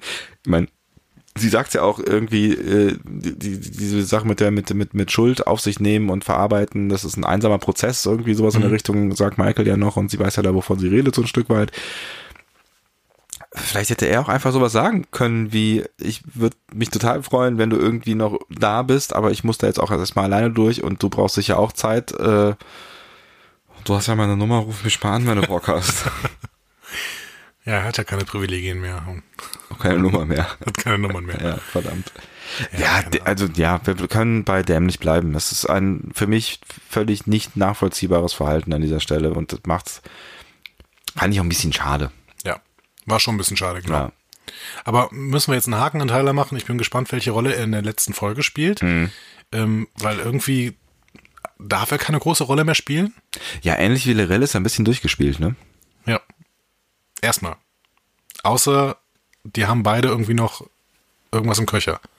Dass er doch, weil die, die Dr., wie heißt du nochmal, Stobbart, keine Ahnung, ähm, die weiß, Pollard, Pollard, achso, unsere hier. Genau, unsere. Die, die nicht. die weiß ja Chef, auch noch, äh, die weiß ja, immer noch nicht so richtig, was passiert. Das heißt, vielleicht ist ja doch noch irgendwas von Vogue in Tyler. Ja, offensichtlich weiß ja auch niemand, was da so richtig passiert. Ne? Also das, äh, ja, deswegen ja auch eben der Einwand, das äh, schon ein mutiger Move von Saru, dass er ihn einfach mal rumlaufen lässt. Dann gehen wir in die letzte Szene, würde ich sagen. Ach schon, ist schon soweit. Ist schon soweit. Sarah und Cornwall ziehen nämlich Bilanz. Die gesamte Existenz der Föderation hängt vom Erfolg der Mission ab. Ja, Schön. mhm. mal nicht das Multiversum, sondern nur das Schicksal der Föderation. Genau. Easy. Darauf hält dann äh, Cornwall eine schiffsweite Rede, in der sie die Crew der äh, Discovery einschwört und den Captain für die Mission vorstellt, nämlich Philippa Georgiou, die der Crew bis auf Saru und Burnham, die ja Bescheid wissen, als von einem klingonischen Gefang Gefängnisschiff gerettet vorgestellt wird. Dabei hat Tyler sie doch eigentlich gegessen. der weiß zumindest auch Bescheid. Ja, Der hat ja Vox-Erinnerungen. Okay, an der Stelle, also es gibt ja zwar noch diesen schönen Archer-Verweis, ja, es war noch nie, äh, seit, seit Captain Archer war niemand mehr auf, auf ähm, Kronos. Kronos. ja. Und dementsprechend dieses Jahrhundert noch überhaupt keiner. Ähm, aber sorry, also in dem Moment habe ich wirklich gedacht, was ist das denn für ein Plan jetzt? Und war, also warum, also Und völlig aus, völlig ohne Not. So. Also du kannst doch weiterhin auch von den, von dem, was Giorgio so erzählt, irgendwie profitieren, weil sie ist ja noch da. Aber warum machst du sie denn zum Captain? Und hat das, hat das am Ende Sarek eingefädelt? Weil da ging es ja um Freiheit und Informationen und so weiter. Oder hat, war das halt, warte, hat sie dann den gleichen Move nochmal äh, mit Cornwell versucht, nachdem es mit Sarek eigentlich ja nicht geklappt hat? Ja, offensichtlich bei beiden. Also offensichtlich sind beide davon überzeugt, dass das jetzt der richtige Move ist, weil beide sind ja offensichtlich diejenigen, die was zu sagen haben. Saru ist ja Gott sei Dank auch relativ entsetzt. Burnham auch. ne? Ja, ich meine, die sind natürlich auch alle entsetzt. Also Burnham ist entsetzt. Ja, gut, ich meine, die sind alle entsetzt. Ja, ja, klar. ja, ja. Und Saru, das ist auch wirklich, das ist auch richtig gemein, ne? Der ist eigentlich die ganze Zeit über der beste Captain. Ja. So. Und jetzt im entscheidenden Moment wird ihm dann diese Spiegeluniversums-Lady da vor die Nase gesetzt. Und Was warum? soll das? Warum? Und da kann man natürlich auch nochmal über die Motivation von Cornwell sprechen. Ja. Oder über die Kompetenz von Cornwall. Oder über die Identität von Cornwell. Ach nee, jetzt kommt nicht schon wieder, nicht schon wieder irgendwie aus dem Spiegeluniversum. Das ist, Das wäre durch, ne? nee, genau. Das war, habe ich bei, bei äh, Lorca ja von Anfang an gekauft, gerne. Sie haben es dann scheiße aufgelöst. Aber grundsätzlich wäre das okay gewesen. Ähm, aber bitte nicht noch mehr. Ja, ich meine, wir haben ja, wir haben ja die Discovery, die andere, die Spiegel Discovery, ne? Und die wird ja nur in so einem Satz erwähnt. Ja. Es könnte natürlich sein, dass sie nur in so einem Satz erwähnt wird, weil sie möglicherweise ja noch so, dort doch mehr existiert, als da gesagt, gesagt wird. Nee. Nein. einfach nein. Ich möchte auch kein Argument gegen liefern. Das ist einfach schwachsinnig. Das können sie nicht machen. Also was mich ja nach wie vor so ein bisschen stört, ist so ein, so ein bisschen die, die, die Verfa also was gegen die Theorie auf jeden Fall spricht, ist, dass äh, Cornwell einfach sehr, sehr schwach wirkt in, in ganz vielen äh, Stellen, also vor allen Dingen im hinteren Teil der Folge Ja. irgendwie, ne? Das, das widerspricht sich auf jeden Fall. Ähm, aber ich fand das Auftreten halt am Anfang, da haben wir ja eben kurz drüber geredet, das Auftreten am Anfang halt so merkwürdig von, von ähm, Sarek und Cornwell. Die machten halt irgendwie keinen keinen Födera Föderationseindruck. Das ist wahrscheinlich der Unterschied zwischen uns beiden. Ich fand dieses Auftreten völlig normal, weil es so paranoid kriegerisch war halt. Also die, das, das zeigt einfach nur der, den Zustand der Föderation zu dieser Zeit. Und auch das ist ja nachher quasi die Fallhöhe, die aufgebaut wird, damit Burnham am Ende als einzige die Föderations, äh, Föderationsethik nochmal hoch. Ja, ja, klar. Und das ist natürlich auch die Fallhöhe dafür, dass äh, Cornwell jetzt hier eine radikale Entscheidung offensichtlich ähm, und eine unrationale und eine doofe, womöglich Entscheidung ähm, quasi trifft.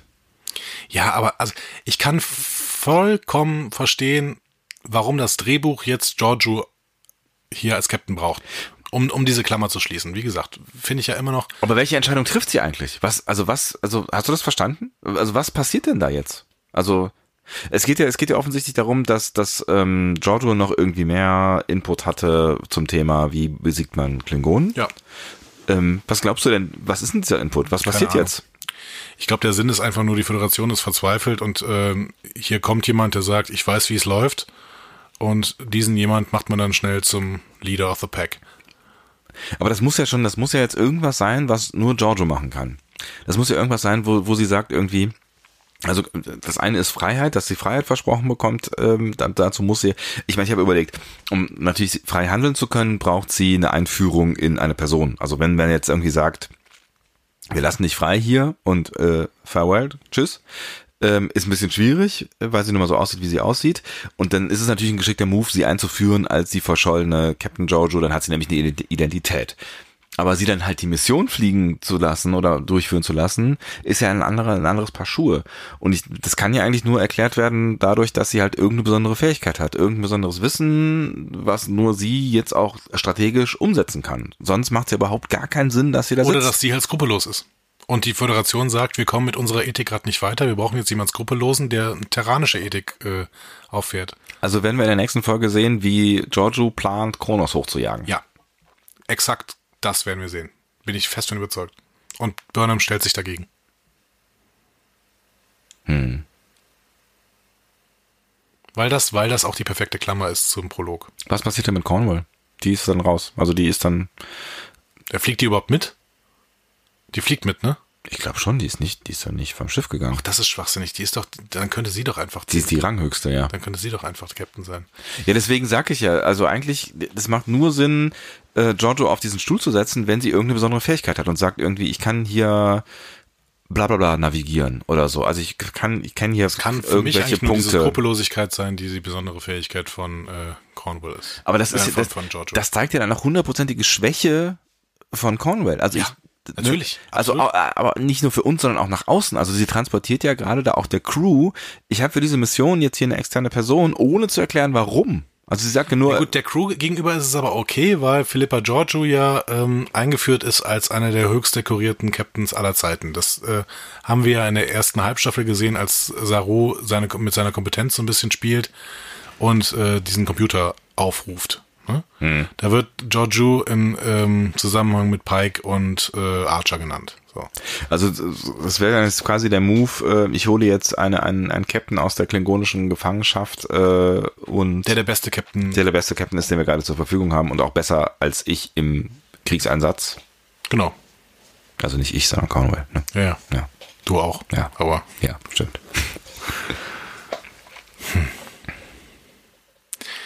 Aber eigentlich, also, wenn in der Konsequenz, wenn das jetzt alles so passieren sollte und Michael sich gegen äh, Giorgio stellt und dann hinterher äh, was auch immer passiert. Wenn Zeitsprung passiert, scheißegal. Ist eher scheißegal. Wenn dadurch halt jetzt einfach nur verhindert wird, dass Kronos in die Luft fliegt, ich, also was passiert denn dann? So. Also was passiert dann mit diesen ganzen Charakteren? Weil. Ich weiß nicht, denk du dir doch eine Lösung aus, wenn du mit dem Zeitsprung nicht unter nicht zufrieden bist. Ich habe meine Lösung, das ist der Zeitsprung. Ich denke ja nur laut. Also wenn es keinen Zeitsprung äh, äh, gäbe, dann müsste es ja irgendwie. Mhm. Ja, ich glaube, ich dann glaube, müsste es ja eine Meuterei geben. Dann müsste es auch eine Meuterei in der, der Föderation geben, weil dann müsste ja Cornwall weg. Ja. Ist aber kein Problem. Mit deinem Zeitsprung. Ja, auch mit Burnham, weil die ist ja eh schon wegen Meuterei lebenslänglich verurteilt. Eine Meuterei mehr oder weniger ist dann auch egal. Genau. Ja. Weil mehr als lebenslänglich gibt's nicht. Aber ähm, ist übrigens so falsch, ne? Aber egal. Hm? In der Rechtsprechung schon. In der Rechtsprechung schon, aber ja. faktisch nicht. Das stimmt. Ähm, nein, ich, ich finde, wir bekommen hier jetzt einfach nur den Zeitsprung und äh, wie ja, das dann aufgelöst wird, weiß ich nicht. Aber du hast ja eben schon gesagt, der Zeitsprung bringt ja eine ganze Menge Probleme mit sich. Also ja, das mit dem Multiversum ist ein ewiges Problem, ob wir einen Zeitsprung machen oder nicht. Das ist. Das mit dem Multiversum ist eh ein Problem. Ja klar, aber auch das mit dem Zeitsprung ist, ist ja nicht ohne. Ja. Aber, äh, Entschuldigung, ich muss jetzt nicht den Job hier vom Writers Room machen. Die müssen jetzt irgendwie aus dieser verfahrenen Situation wieder raus. Denn das, was wir gerade hier sehen, ist sowieso nicht mehr Kanon. Das ist, das ist ja der Punkt, so. Ja. ja. Also, also nicht nur, nicht nur diese Nummer mit der Sternbasis, die ich eben ja ausführlich versucht habe zu erklären, aber ähm, auch, auch, auch dieser ganze Krieg, dass der so warm ist und nicht kalt. Und so eskaliert, dass, ja. Ne, also dass, dass, dass, dass die Sternflotte ihre Ideale über Bord wirft und Kronos angreift und all diese Dinge, da müsste man ja dann auch irgendwann mal irgendwas von gehört haben. Ja, und das Haus de Gore äh, Sternbasis äh, 1 einnimmt, die ganz nah am Sol-System ist, ist auch etwas, was Sie sicherlich schon gehört hätten.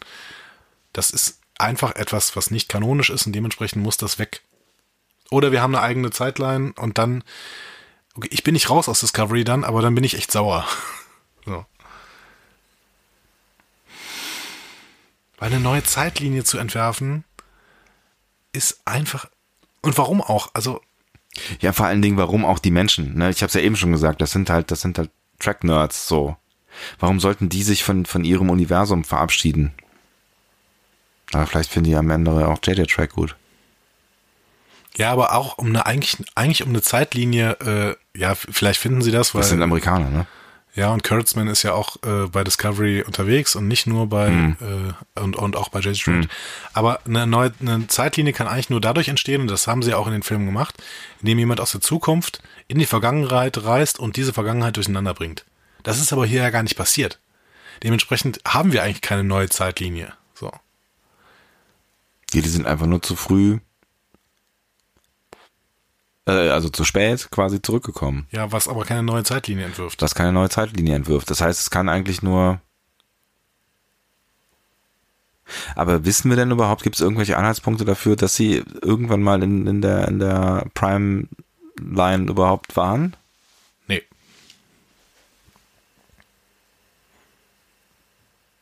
Also wir wissen, dass es in äh, Star Trek Kosmos ein Schiff namens Discovery schon mal gegeben hat, aber wie wir eben auch bei der Saratoga äh, erlebt haben, die Schiffe werden halt auch immer wieder so benannt. Ja. Und bei der Enterprise wissen wir es ja auch. Da gab's Oder bei der von. Ja, richtig. Ja, gut, dann äh, spielen wir das doch einfach nochmal einmal ganz kurz durch. Dann gibt's den Zeitsprung, ja? Also Stamets und Also mei- meine, meine Prognose. Ja. Wenn du es komplett durchspielen willst, machen wir gerne nochmal. ich versuche, ich, ich Nein, das ist- finde ich- finde ich ja- finde ich ja gut. Ich, find, ich möchte Wir sind ja jetzt in Richtung Fazit unterwegs, dann müssen wir das gerade nochmal zusammenfassen. Ja. In der nächsten Folge werden wir sehen, dass ähm, dieser Kartografierplan funktioniert, ähm, dann aber auf irgendeine Art und Weise die Idee kommt, und das hat Giorgio vorher mit denen offensichtlich geklärt, okay, um diesen Krieg zu gewinnen, müssen wir jetzt hier ein richtiges Massaker anrichten und am besten Kronos in die Luft sprengen. Und dann äh, schlägt sie Wo das vor. wahrscheinlich ja auch dann äh, einfach äh, Frauen, Kinder, tralala sind. Alles, ja? genau, Ja. genau. Und sie schlägt das dann vor und Burnham sagt, nein, das können wir nicht machen, denn wir sind für die Föderation. So. Damit schließt sich die Klammer von Prolog, weil im Prolog hat Giorgio genau das Gegenteil vorgeschlagen, nämlich föderationsmäßig zu handeln und äh, Burnham hat sich auch dagegen gestellt und damit ist der Krieg überhaupt erst ent entstanden. Weil dann aber kein anderer Vorschlag mehr ist, weil Giorgio den einzigen Plan hatte, um diesen Krieg in irgendeiner Weise noch zu gewinnen, aber dieser Krieg, den zu gewinnen, da müsste man eben die Föderation über Bord schmeißen, macht Burnham mit Stamets den Plan, in eine Zeit zurückzuspringen und sie springen dann zurück, wahrscheinlich Zum Battle of the Binary. Battle of the Binary Stars, genau. Ich, ich überlege, ich bin, ich bin noch an einer, einer äh, Ecke hängen geblieben, aber da sind wir jetzt wieder bei der Sinnhaftigkeit dieses ganzen Planes, weil was bringt das eigentlich, wenn ich Kronos in die Luft jage? Also was passiert dann mit Klingonen? Die werden ja nicht nach Hause fliegen und traurig werden. Ja, keine Die werden wahrscheinlich auch einfach ziemlich stinksauer werden. Und wenn die gerade mal auf dem Weg zur Erde sind, Ja, aber wenn, wenn, eventuell sitzen die doch alle immer in diesem hohen Rad rum, die ganzen äh, Chefs der Häuser. wir haben den Algorithmus vergessen. Den, der ist ja jetzt an die Flotte verteilt worden. Genau. Das heißt, sie können ja die Tarntechnologie äh, auf jeden Fall jetzt, äh, aber nicht ja, aber es erwähnt. ist zu spät. ja. Das äh, hat, hat glaube ich, Cornwall irgendwann gesagt. ja, genau. Die haben jetzt alle, aber es ist zu spät. So, Haben wir noch nicht erwähnt, weil wir am Anfang haben wir erwähnt, dass wir ihn erwähnen werden, haben wir noch nicht getan. genau. Vielleicht gibt es ja auch irgendeine Art von Virus. Der Klingon in Menschen verwandelt. Nein, aber vielleicht gibt es ja auch irgendeine, irgendeine Art von Kettenreaktion. Vielleicht gibt es irgendein. Ja, ich meine, die Raumschiffe von Klingonen funktionieren halt auch so wie andere. Ne? Ich habe irgendwie sowas wie ein, ein, eine gemeinsame Energiequelle, die so in Kugelform in der Mitte des Planeten hängt und man muss durch einen Tunnel fliegen und wenn man dann diese Energie im richtigen Zeitpunkt dann in einen Tunnel Du bist wieder im falschen Franchise. und dann fliegt der ganze Planet in die Luft und alle anderen Sachen, die mit dieser Energiequelle betrieben wurden, nämlich alle Schiffe. Gehen wir zum Fazit. Ach, ich bin, ich bin, ich bin echt nicht so ganz glücklich. Also ich sehe gerade nicht so richtig, wie mich diese, diese Serie befriedigend zu einem Ende führen kann. Okay, aber das kannst du dieser ersten Folge, dieser Folge jetzt nicht unbedingt komplett zulassen. Nein, ne? ich weiß. Und darf ich, soll ich anfangen mit dem Fazit? Ja, mach doch mal. Also, ich finde, wir haben eine klassische Vorbereitungsfolge hier auf dem Finale schon. Mhm. Ne? Ähm, die Atmosphäre, die hier vermittelt werden, sind schon stark, finde ich. Äh, auch die Gespräche haben eine gewisse Tiefe.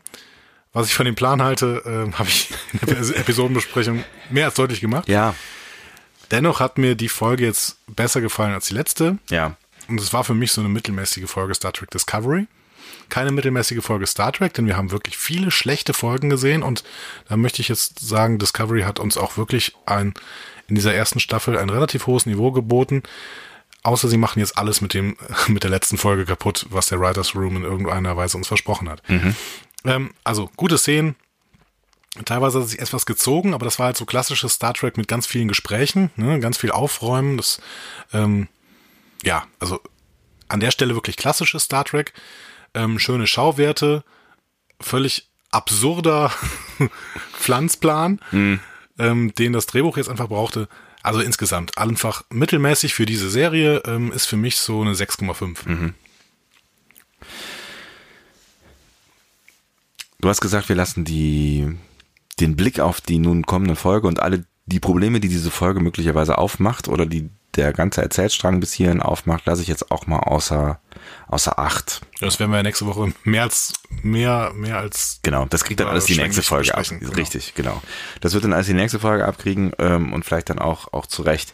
Ähm, ich hatte meine Probleme mit dieser Folge, die haben wir, glaube ich, alle zu Genüge angesprochen. Die hast du gerade auch zum großen Teil eigentlich auch nochmal zusammengefasst.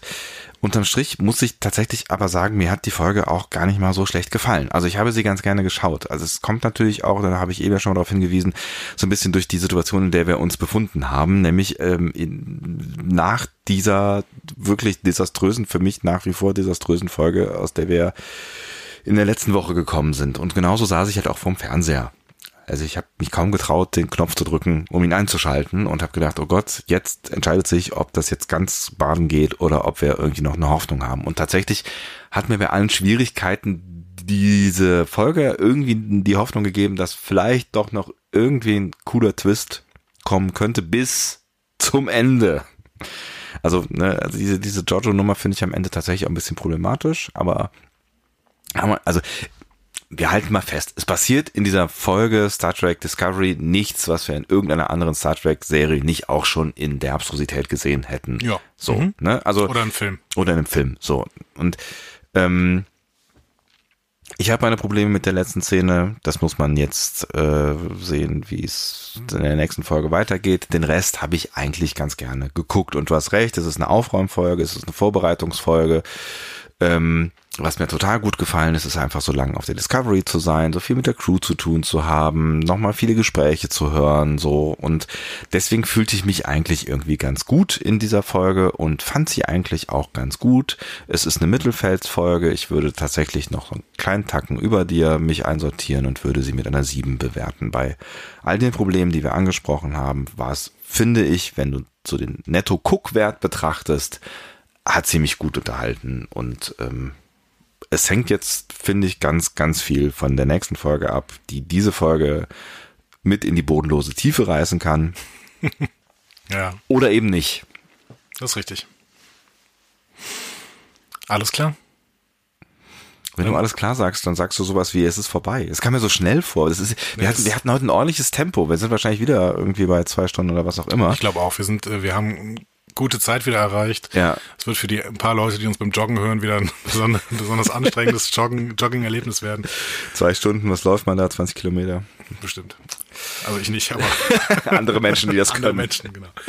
Okay, für unsere Live-Hörer geht es jetzt gerade noch in der Postshow ganz kurz weiter. Ne? Ähm, für alle anderen, ähm, ihr könnt uns wieder schreiben.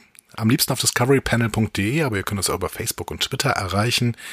Äh, oder ab über info at discoverypanel.de. Das wäre eine E-Mail-Adresse. Das ist richtig. Ich wollte das nur mal kurz zur Sicherheit sagen. Äh, nächste Woche ähm, das Staffelfinale mit den schönen Titel äh, Would You Take My Hand, glaube ich, heißt es, ne? Ja, ich habe es auch Das ist schön angespielt hier. Will you take my hand? Nicht would. Ja. Will you take my hand? Das haben wir lange geübt. dass wir es parallel aussprechen. Ja. Ja, ich bin, ich bin, ich bin mehr als gespannt. Einen wunderschönen Tag, einen wunderschönen Abend, eine wunderschöne Nacht, wann auch immer ihr uns hört. Wir hören uns nächste Woche wieder. Bis nächste Woche. Tschüss. Tschüss, macht's gut.